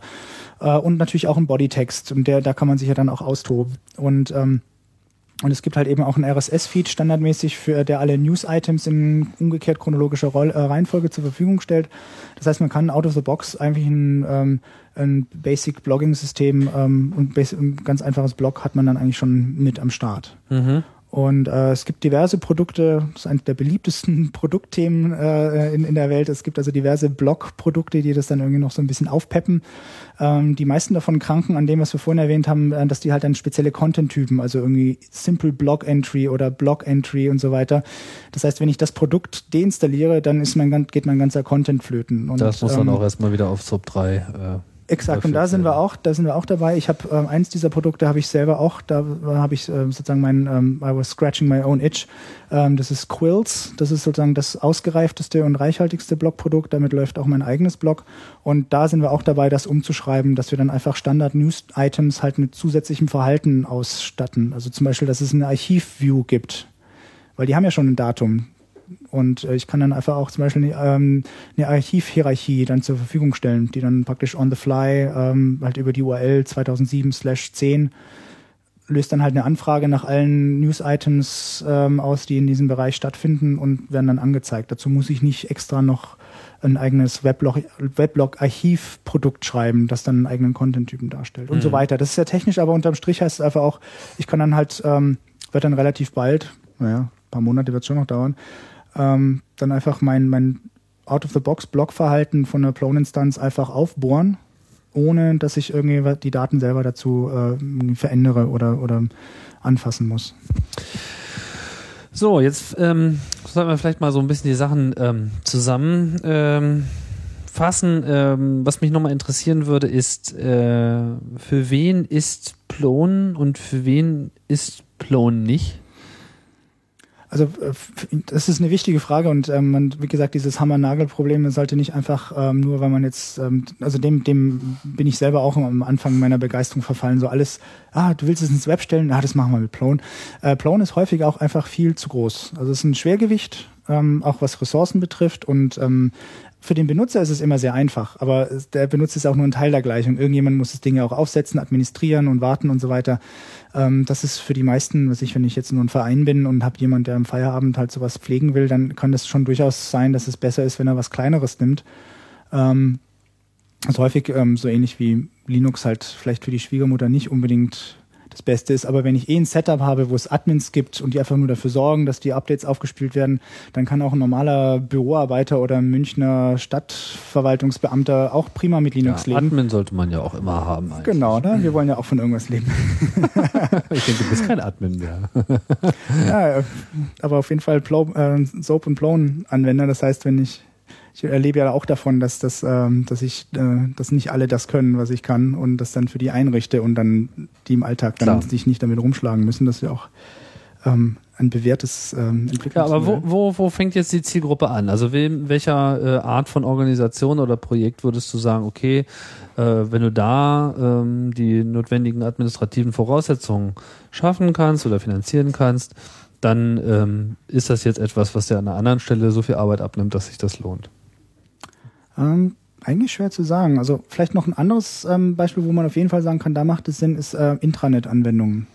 Weil ich kann Plone einfach runterladen, installieren und es läuft. Das läuft dann halt auf Port 8080 und wenn ich nicht weiß, was ein Webserver ist, dann müssen halt meine User alle Port 8080 eingeben, ohne fancy Rewriting. Aber ich kann das einfach hier auf den Rechner installieren. Es gibt schönes Kontrollfeld, starten. Es gibt für ähm, Windows, für Macintosh und für, für Linux. Und So kann als direkt loslegen. Standalone-Applikation Als? Standalone-Applikation, das kannst du halt auf deinem, dein, wenn du einen? Linux-Server in der Ecke stehen hast, kannst du das da installieren und das läuft da. Das kriegt jeder hin. Und in dem Intranet-Bereich ist es ja auch vielleicht auch jetzt nicht so wichtig, dass du da noch irgendwie großartig was drumherum schreibst ähm, und, und, und Deployment und, und, und Caching und so, das spielt ja da alles keine Rolle. Ähm, das ist durchaus auch ein Szenario, wo Leute ähm, denken, irgendwie, das haben sie früher mit FileMaker gemacht, weil sie da alles selber machen können, aber irgendwie ist es zu teuer und ähm, das ist auch noch so eine Nische ähm, wo man sagt, ich möchte strukturiert gemeinsam im Netzwerk Daten bearbeiten und Oh ja. ne? und da gibt's auch einen Riesenbedarf. Also äh, wenn, wenn, wenn, wenn du auf Google FileMaker Sucks eingibst, dann ähm, landest du seit drei Jahren als erster Hit auf einen Eintrag von mir, wo ich genau darüber über FileMaker abrannte, äh, weil ich da bei einem Kunden ähm, das Ding durch, durch eine, eine Plone-Instanz ersetzt habe. Das ist nicht, ich will nicht ähm, ähm, Plone jetzt als FileMaker-Ersatz ähm, ähm, grundsätzlich propagieren, aber es gibt es gibt einen großen Anwendungsbereich, wo die Leute nicht so viel Datenbank brauchen und so viel Struktur, sondern einfach strukturiert die Daten ablegen wollen und gemeinsam darauf zugreifen. Äh, Und dafür brauchst du nicht mal einen richtig großen Admin. Dazu musst du eigentlich nur den Installer ausführen können. So, das, das ist halt wirklich ein Anwendungsbereich, den es gibt. Ähm, Das ist aber, da würde ich nochmal nachhaken, das ist ein interessanter Punkt. Also ich meine, dieser Bereich Desktop-Database ist ja nach wie vor vollständig vernachlässigt, was ich, was ich überhaupt nicht verstehe. Und im Web nochmal extra. Ja, Mhm. also einfach so dieses, ich habe da so generische Daten und ich will die einfach mal irgendwie äh, kollaborativ mit irgendjemandem entwickeln. So, ja, und zwar einfach so ganz normale Stammdaten. Ja, was machen die Leute? Machen sie irgendwie Excel-Sheets, die sie auf Webserver legen oder irgendwie gehen zu äh, Google und machen sich da ein Spreadsheet auf oder sowas zum äh, Beispiel, also alles mögliche. Also FileMaker, äh, Sax, Lasso äh, und, ja. ja, das ist alles total anstrengend so, aber der Bedarf ist eigentlich dafür da. Der Ich Bedarf auch noch ist nicht da. verstanden. Und du meinst, dass Plone an der Stelle wirklich eine Lücke füllen kann? Ein Teil der Lücke halt, eben eine Nische. Also es gibt Leute, die, die deren Ansprüche genau damit out of the box ähm, erfüllt werden. Kann man denn da jetzt wirklich so auch äh, ohne jetzt äh, fancy weitere Module sowas so, eine Maske schaffen, wo ich sagen kann, jetzt kann ich hier äh, selber als User neue Felder hinzufügen, die einen bestimmten Datentyp haben und dann habe ich da irgendwie so Das meine Records? ist, das ist noch nicht wirklich brauchbar. Das ist auch in, in, in der Mache. Es gab ein älteres Produkt für Plone 2, das so etwas versprochen hat. Das war dann aber auch so spröde geworden. Das hat sich, das, das war ein guter Ansatz. Das ist aber, muss man sozusagen als ähm, Okay, also es könnte da sein, aber es ist da es, nicht. Ja. Und es gibt, es Okay. gibt halt Riesenbedarf, aber ähm, das dauert halt eine Weile, ich denke ich mal. Also es, was wir auch machen wollen, das ist, ähm, dass die Plone Foundation eben sozusagen ähm, die Schirmherrschaft für solche Pledges übernimmt. Also das ist ja etwas, wo man sagt, okay, ich möchte Feature X haben und wenn noch genügend andere Leute auch Geld beisteuern, dann verspreche ich, dass ich hier meine 10 oder 50 oder 100 Euro beitrage. Und wenn, wenn genügend Leute das auch wollen, dann werfen wir halt irgendwie diese Kilo Euro ähm, auf einen Entwickler, der sich dann dafür bereit erklärt, das, das umzusetzen. Das ist etwas, ähm, das hat es ad hoc bereits schon ein paar Mal gegeben. Ähm, irgendwie ähm, haben, glaube ich, auch 4000 ähm, Dollar gespendet, um das Plone for Artists auf Plone 3.0 läuft. Ähm, und das soll jetzt noch ein bisschen formalisiert werden. Da gibt's jetzt auch einen ein Plip dafür, dass auch so etwas vielleicht und mit dem offiziellen Segen, also wo man sagen kann, okay, ich gebe diesem Projekt gerne mein Geld, weil das ist sozusagen nicht irgendein Okay, noch weitere Beispiele, für wen das jetzt äh, ist. Also ich meine, das mit der Desktop-Database ist Mhm. jetzt so ein bisschen Zukunftsmusik, aber wo, wo, wo würdest du jetzt einfach sagen, das ist so perfect fit? Also wer, sollte überhaupt gar nicht mit irgendwas anderem anfangen als Plone? Ah, das ist eine gute Frage. Ja, jetzt muss ja was Tolles Jetzt muss ich aber hier zack, zack. Ähm, also ich glaub- wenn ihr jetzt keine genaue Gruppe, ich meine, so kannst du ja mal ich versuche gerade mal umreißen, was das konkret, ich Profil gehe gerade einer solchen Geiste meine, meine Kundenliste ja. durch und warum die sich dann eigentlich dafür entschieden haben. In der Regel ist es natürlich, wie man das so kennt, ähm, die wenden sich an jemanden, dem sie in solchen Fragen vertrauen und wenn der denen einen Plone empfiehlt, ähm, dann machen die das auch. Wobei ich auch Ja gut, aber du hast ja gesagt, du, du empfiehlst es jetzt auch nur noch, wenn es passt Ja, irgendwie. ja, genau. So, du gehst jetzt vom Nagel aus. Was ist die Struktur einer Organisation und was ist sozusagen ihr Web-Publikationsbedarf, wo äh, die Sachen zusammenkommen? Ich meine, ein paar Sachen kann ich jetzt schon selber herleiten aus dem, was wir gesagt Mhm. haben. Wenn da mehrere Leute den Content pflegen sollen, ich meine, so Genau. die, die Grundannahme ja. eines Content-Management-Systems ist klar. So, äh, ich würde jetzt auch sagen, das Ding kriegt jetzt nochmal ein extra Blümchen, wenn äh, sozusagen Sicherheitsprobleme von vornherein auf Basis von Zugriffsrechten Ja. äh, möglichst ähm, solide verhindert werden sollen. So, ja, da mögen auch andere äh, Systeme was haben, aber wenn das schon auf dieser SOAP-Ebene quasi schon schon greift, dann kann sozusagen auch ein Verprogrammieren des Anwendungsprogrammierers für die Spezialanwendungen da ne, nie- nicht so unbedingt so weittragende äh, Auswirkungen haben, wie man das eben viel zu häufig hat. Was kommt noch dazu? Ich glaube, eigentlich macht es sogar Sinn, wenn man es umgekehrt definiert. Also äh, erstmal würde ich sagen, Plone ist toll für alle, die irgendwas im Web veröffentlichen wollen. Äh, mit der Einschränkung, ähm, zum Beispiel, wenn, wenn ich einfach ähm, auf äh, der, der Kontext es nicht hergibt, dass ich zum Beispiel ähm, nur so ein 5-Euro-Hosting habe, wo ich halt nur PHP-Skripte installieren kann. Also Plone ist ein Application-Server. Das ist ein Prozess, der ständig läuft, der verbraucht RAM. Ähm, das, also 100 Megabyte sollte man dem schon irgendwie, wenn der sich warm gelaufen hat, schon spendieren. Ähm, die Ressourcen sollte man haben. Das ist, man mag da vielleicht drüber schmunzeln als Nerd, aber für viele Leute ist das auch ein K.O.-Kriterium. Die haben wirklich nur, die sind vielleicht ein Verein oder haben entsprechend einfach nicht die Ressourcen, ähm, sich dann halt so etwas, ähm, so ein Hosting dann halt irgendwie anzugedeihen. Gibt es denn Hoster, die so Es ähm, gibt zunehmend mehr Hoster. Ähm, ähm, es gibt jetzt einen im, im ähm, deutschsprachigen Raum, die sitzen im Vorarlberg. Das ist die Webmeisterei. Für die mache ich jetzt mal schamlos ähm, Ja. einfach Schleichwerbung, weil ich die Jungs kenne und die sind sehr fit. Ähm, Das heißt, da kann man mit da kann man einfach hingehen und sagen, hier, Anwendungen ich oder habe mir das auf meinem. Powerbook zusammengeklickt und das geht man denen in die Hand und die sorgen dafür, dass die PS auf die Straße kommen. Ähm, das gibt's jetzt zunehmend. Das ist natürlich aber auch eben schon eine höhere Dienstleistung, als wenn ich mir bei Strato irgendwie für 2,99 so ein, so ein Webpaket Basis klicke. Ähm, da, das heißt, da muss man wahrscheinlich schon ein bisschen mehr investieren. Mhm. Ähm, ich persönlich löse das so, dass ich für meine Kunden halt das, dann das Hosting mit übernehme. Das lohnt sich aber auch nur, weil ich weil die sozusagen handverlesen sind, also so etwas Ja, im okay. größten Stil zu betreiben. Aber ich denke, so die Aber- Zuhörer von Chaos Radio Express ja, agieren ja eher autonom. Auf jeden Fall, kann auch empfehlen. Also das ist, es ist auch äh, keine große Sache. Es, ist, es gibt- es gibt mittlerweile sehr, sehr bequeme Skripts, Skripte, um so ein ähm, äh, deploymentfähiges ähm, Ding aufzusetzen. Also ich kann mit einem Aufruf wird dann noch ein Varnish mit installiert und ein paar ähm, halbwegs vernünftige Default-Regeln. Das ist mittlerweile fällt das alles auch raus. Wirft denn das Plon oder das SOAP vielleicht sogar schon auch so äh, Benutzerstatistiken, also Benutzungsstatistiken äh, Nee. ab? Das fällt es eigentlich noch gar nicht abgegrast. Da gibt's aber auch Bedarf, weil irgendwie ständig Ja, nur Avi-Stats anzugucken, das muss ja nicht unbedingt sein. Das Naja, ich meine, vor allem viele Leute müssen sich jetzt irgendwie verbiegen und benutzen dann halt irgendwelche, ähm, naja, also es gibt ja so äh, ja, Statistik-Tracker, du kennst sie wahrscheinlich besser als ich, so, da zahlt man dann halt irgendwie salala. Und die haben natürlich auch so ein bisschen das Problem, dass man so, man, ja, weißt du, man exportiert sozusagen seine Benutzer, sein Benutzerverhalten an irgendeinen Dienstleister, der kann ja dann noch so sehr Stein und Bein schwören, dass das alles ganz anonym und geheim ist, aber manchmal äh, muss es dann eben auch mhm. noch ein bisschen anonymer und geheimer sein, als äh, ein externer Dienstleister das halt überhaupt bereitstellen kann. Und da ja der Vorteil eines solchen Web-Application-Frameworks ist, wenn es eben jetzt mal nicht alles durch den Apache durchgeht, dass der ja im Prinzip jeden einzelnen, der, der weiß ja an der Quelle. Der, der weiß ja alles, ja.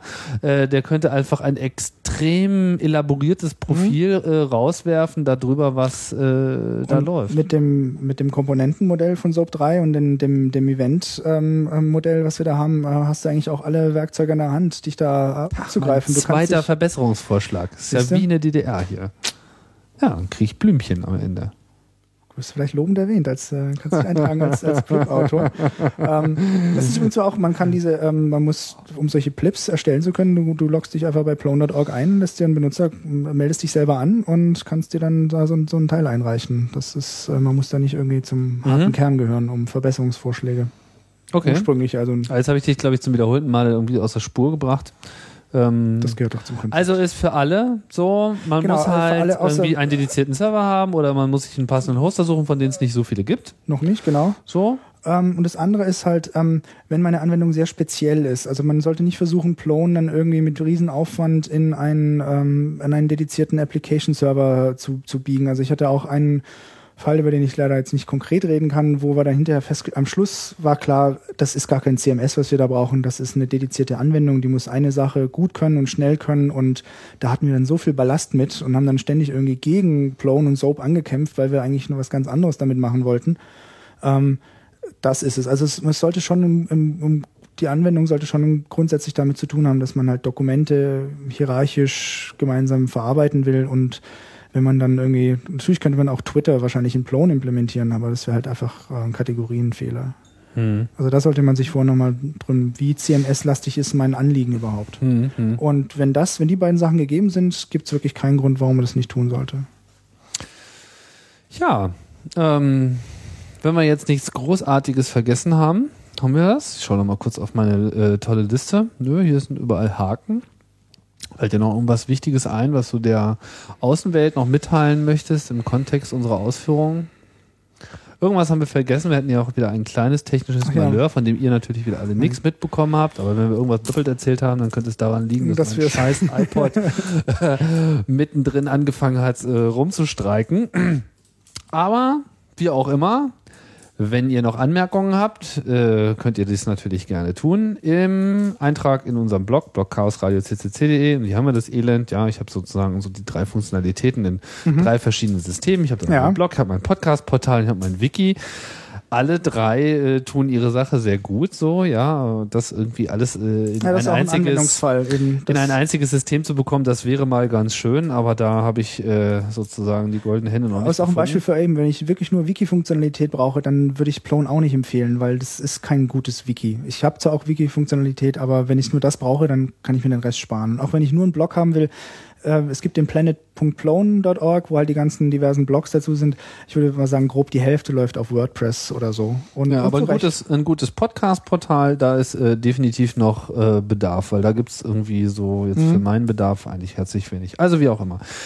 Äh, Kommentare bitte an chaosradio.ccc.de, wenn ihr lieber E-Mails schickt oder eben einen äh, Kommentar in unser tolles Blog reinschreiben. Ist immer gerne gesehen. Und das war's. Chaos Radio Express 78. Vielen Dank, Tom, für die ausführlichen äh, Ausführungen. Ich hoffe, dass äh, wir euch Soap und Plon etwas äh, näher gebracht haben. Ich muss sagen, ich habe jetzt noch eine ganze Menge begriffen, das was mir vorher noch nicht so klar war. Und ein paar Sachen muss man ja nochmal genauer anschauen, weil das gefällt mir ganz gut. Das ist ja das bestmögliche Ergebnis. Ja, das ist das bestmögliche. Das bestmögliche Ergebnis wäre, dass ich Chaos Radio CCD auf Klon umstelle, aber ich glaube, da sind wir noch weit von entfernt. Aber gucken wir mal. Man weiß ja nie. Auf jeden Fall, wahlcomputer.ccc.de ist die äh, Der jüngste Schritt in die Geburt. Tür, genau. Der, genau. Der Fuß in der Tür. Das muss jetzt, äh, das muss jetzt laufen zum Zeitpunkt ja. der Veröffentlichung dieses Podcasts. So, ich gehe da mal weiter. ja, äh, vielen Dank fürs Zuhören. Wir machen es jetzt einfach kurz. Tschüss und bis bald bei Chaos Radio Express.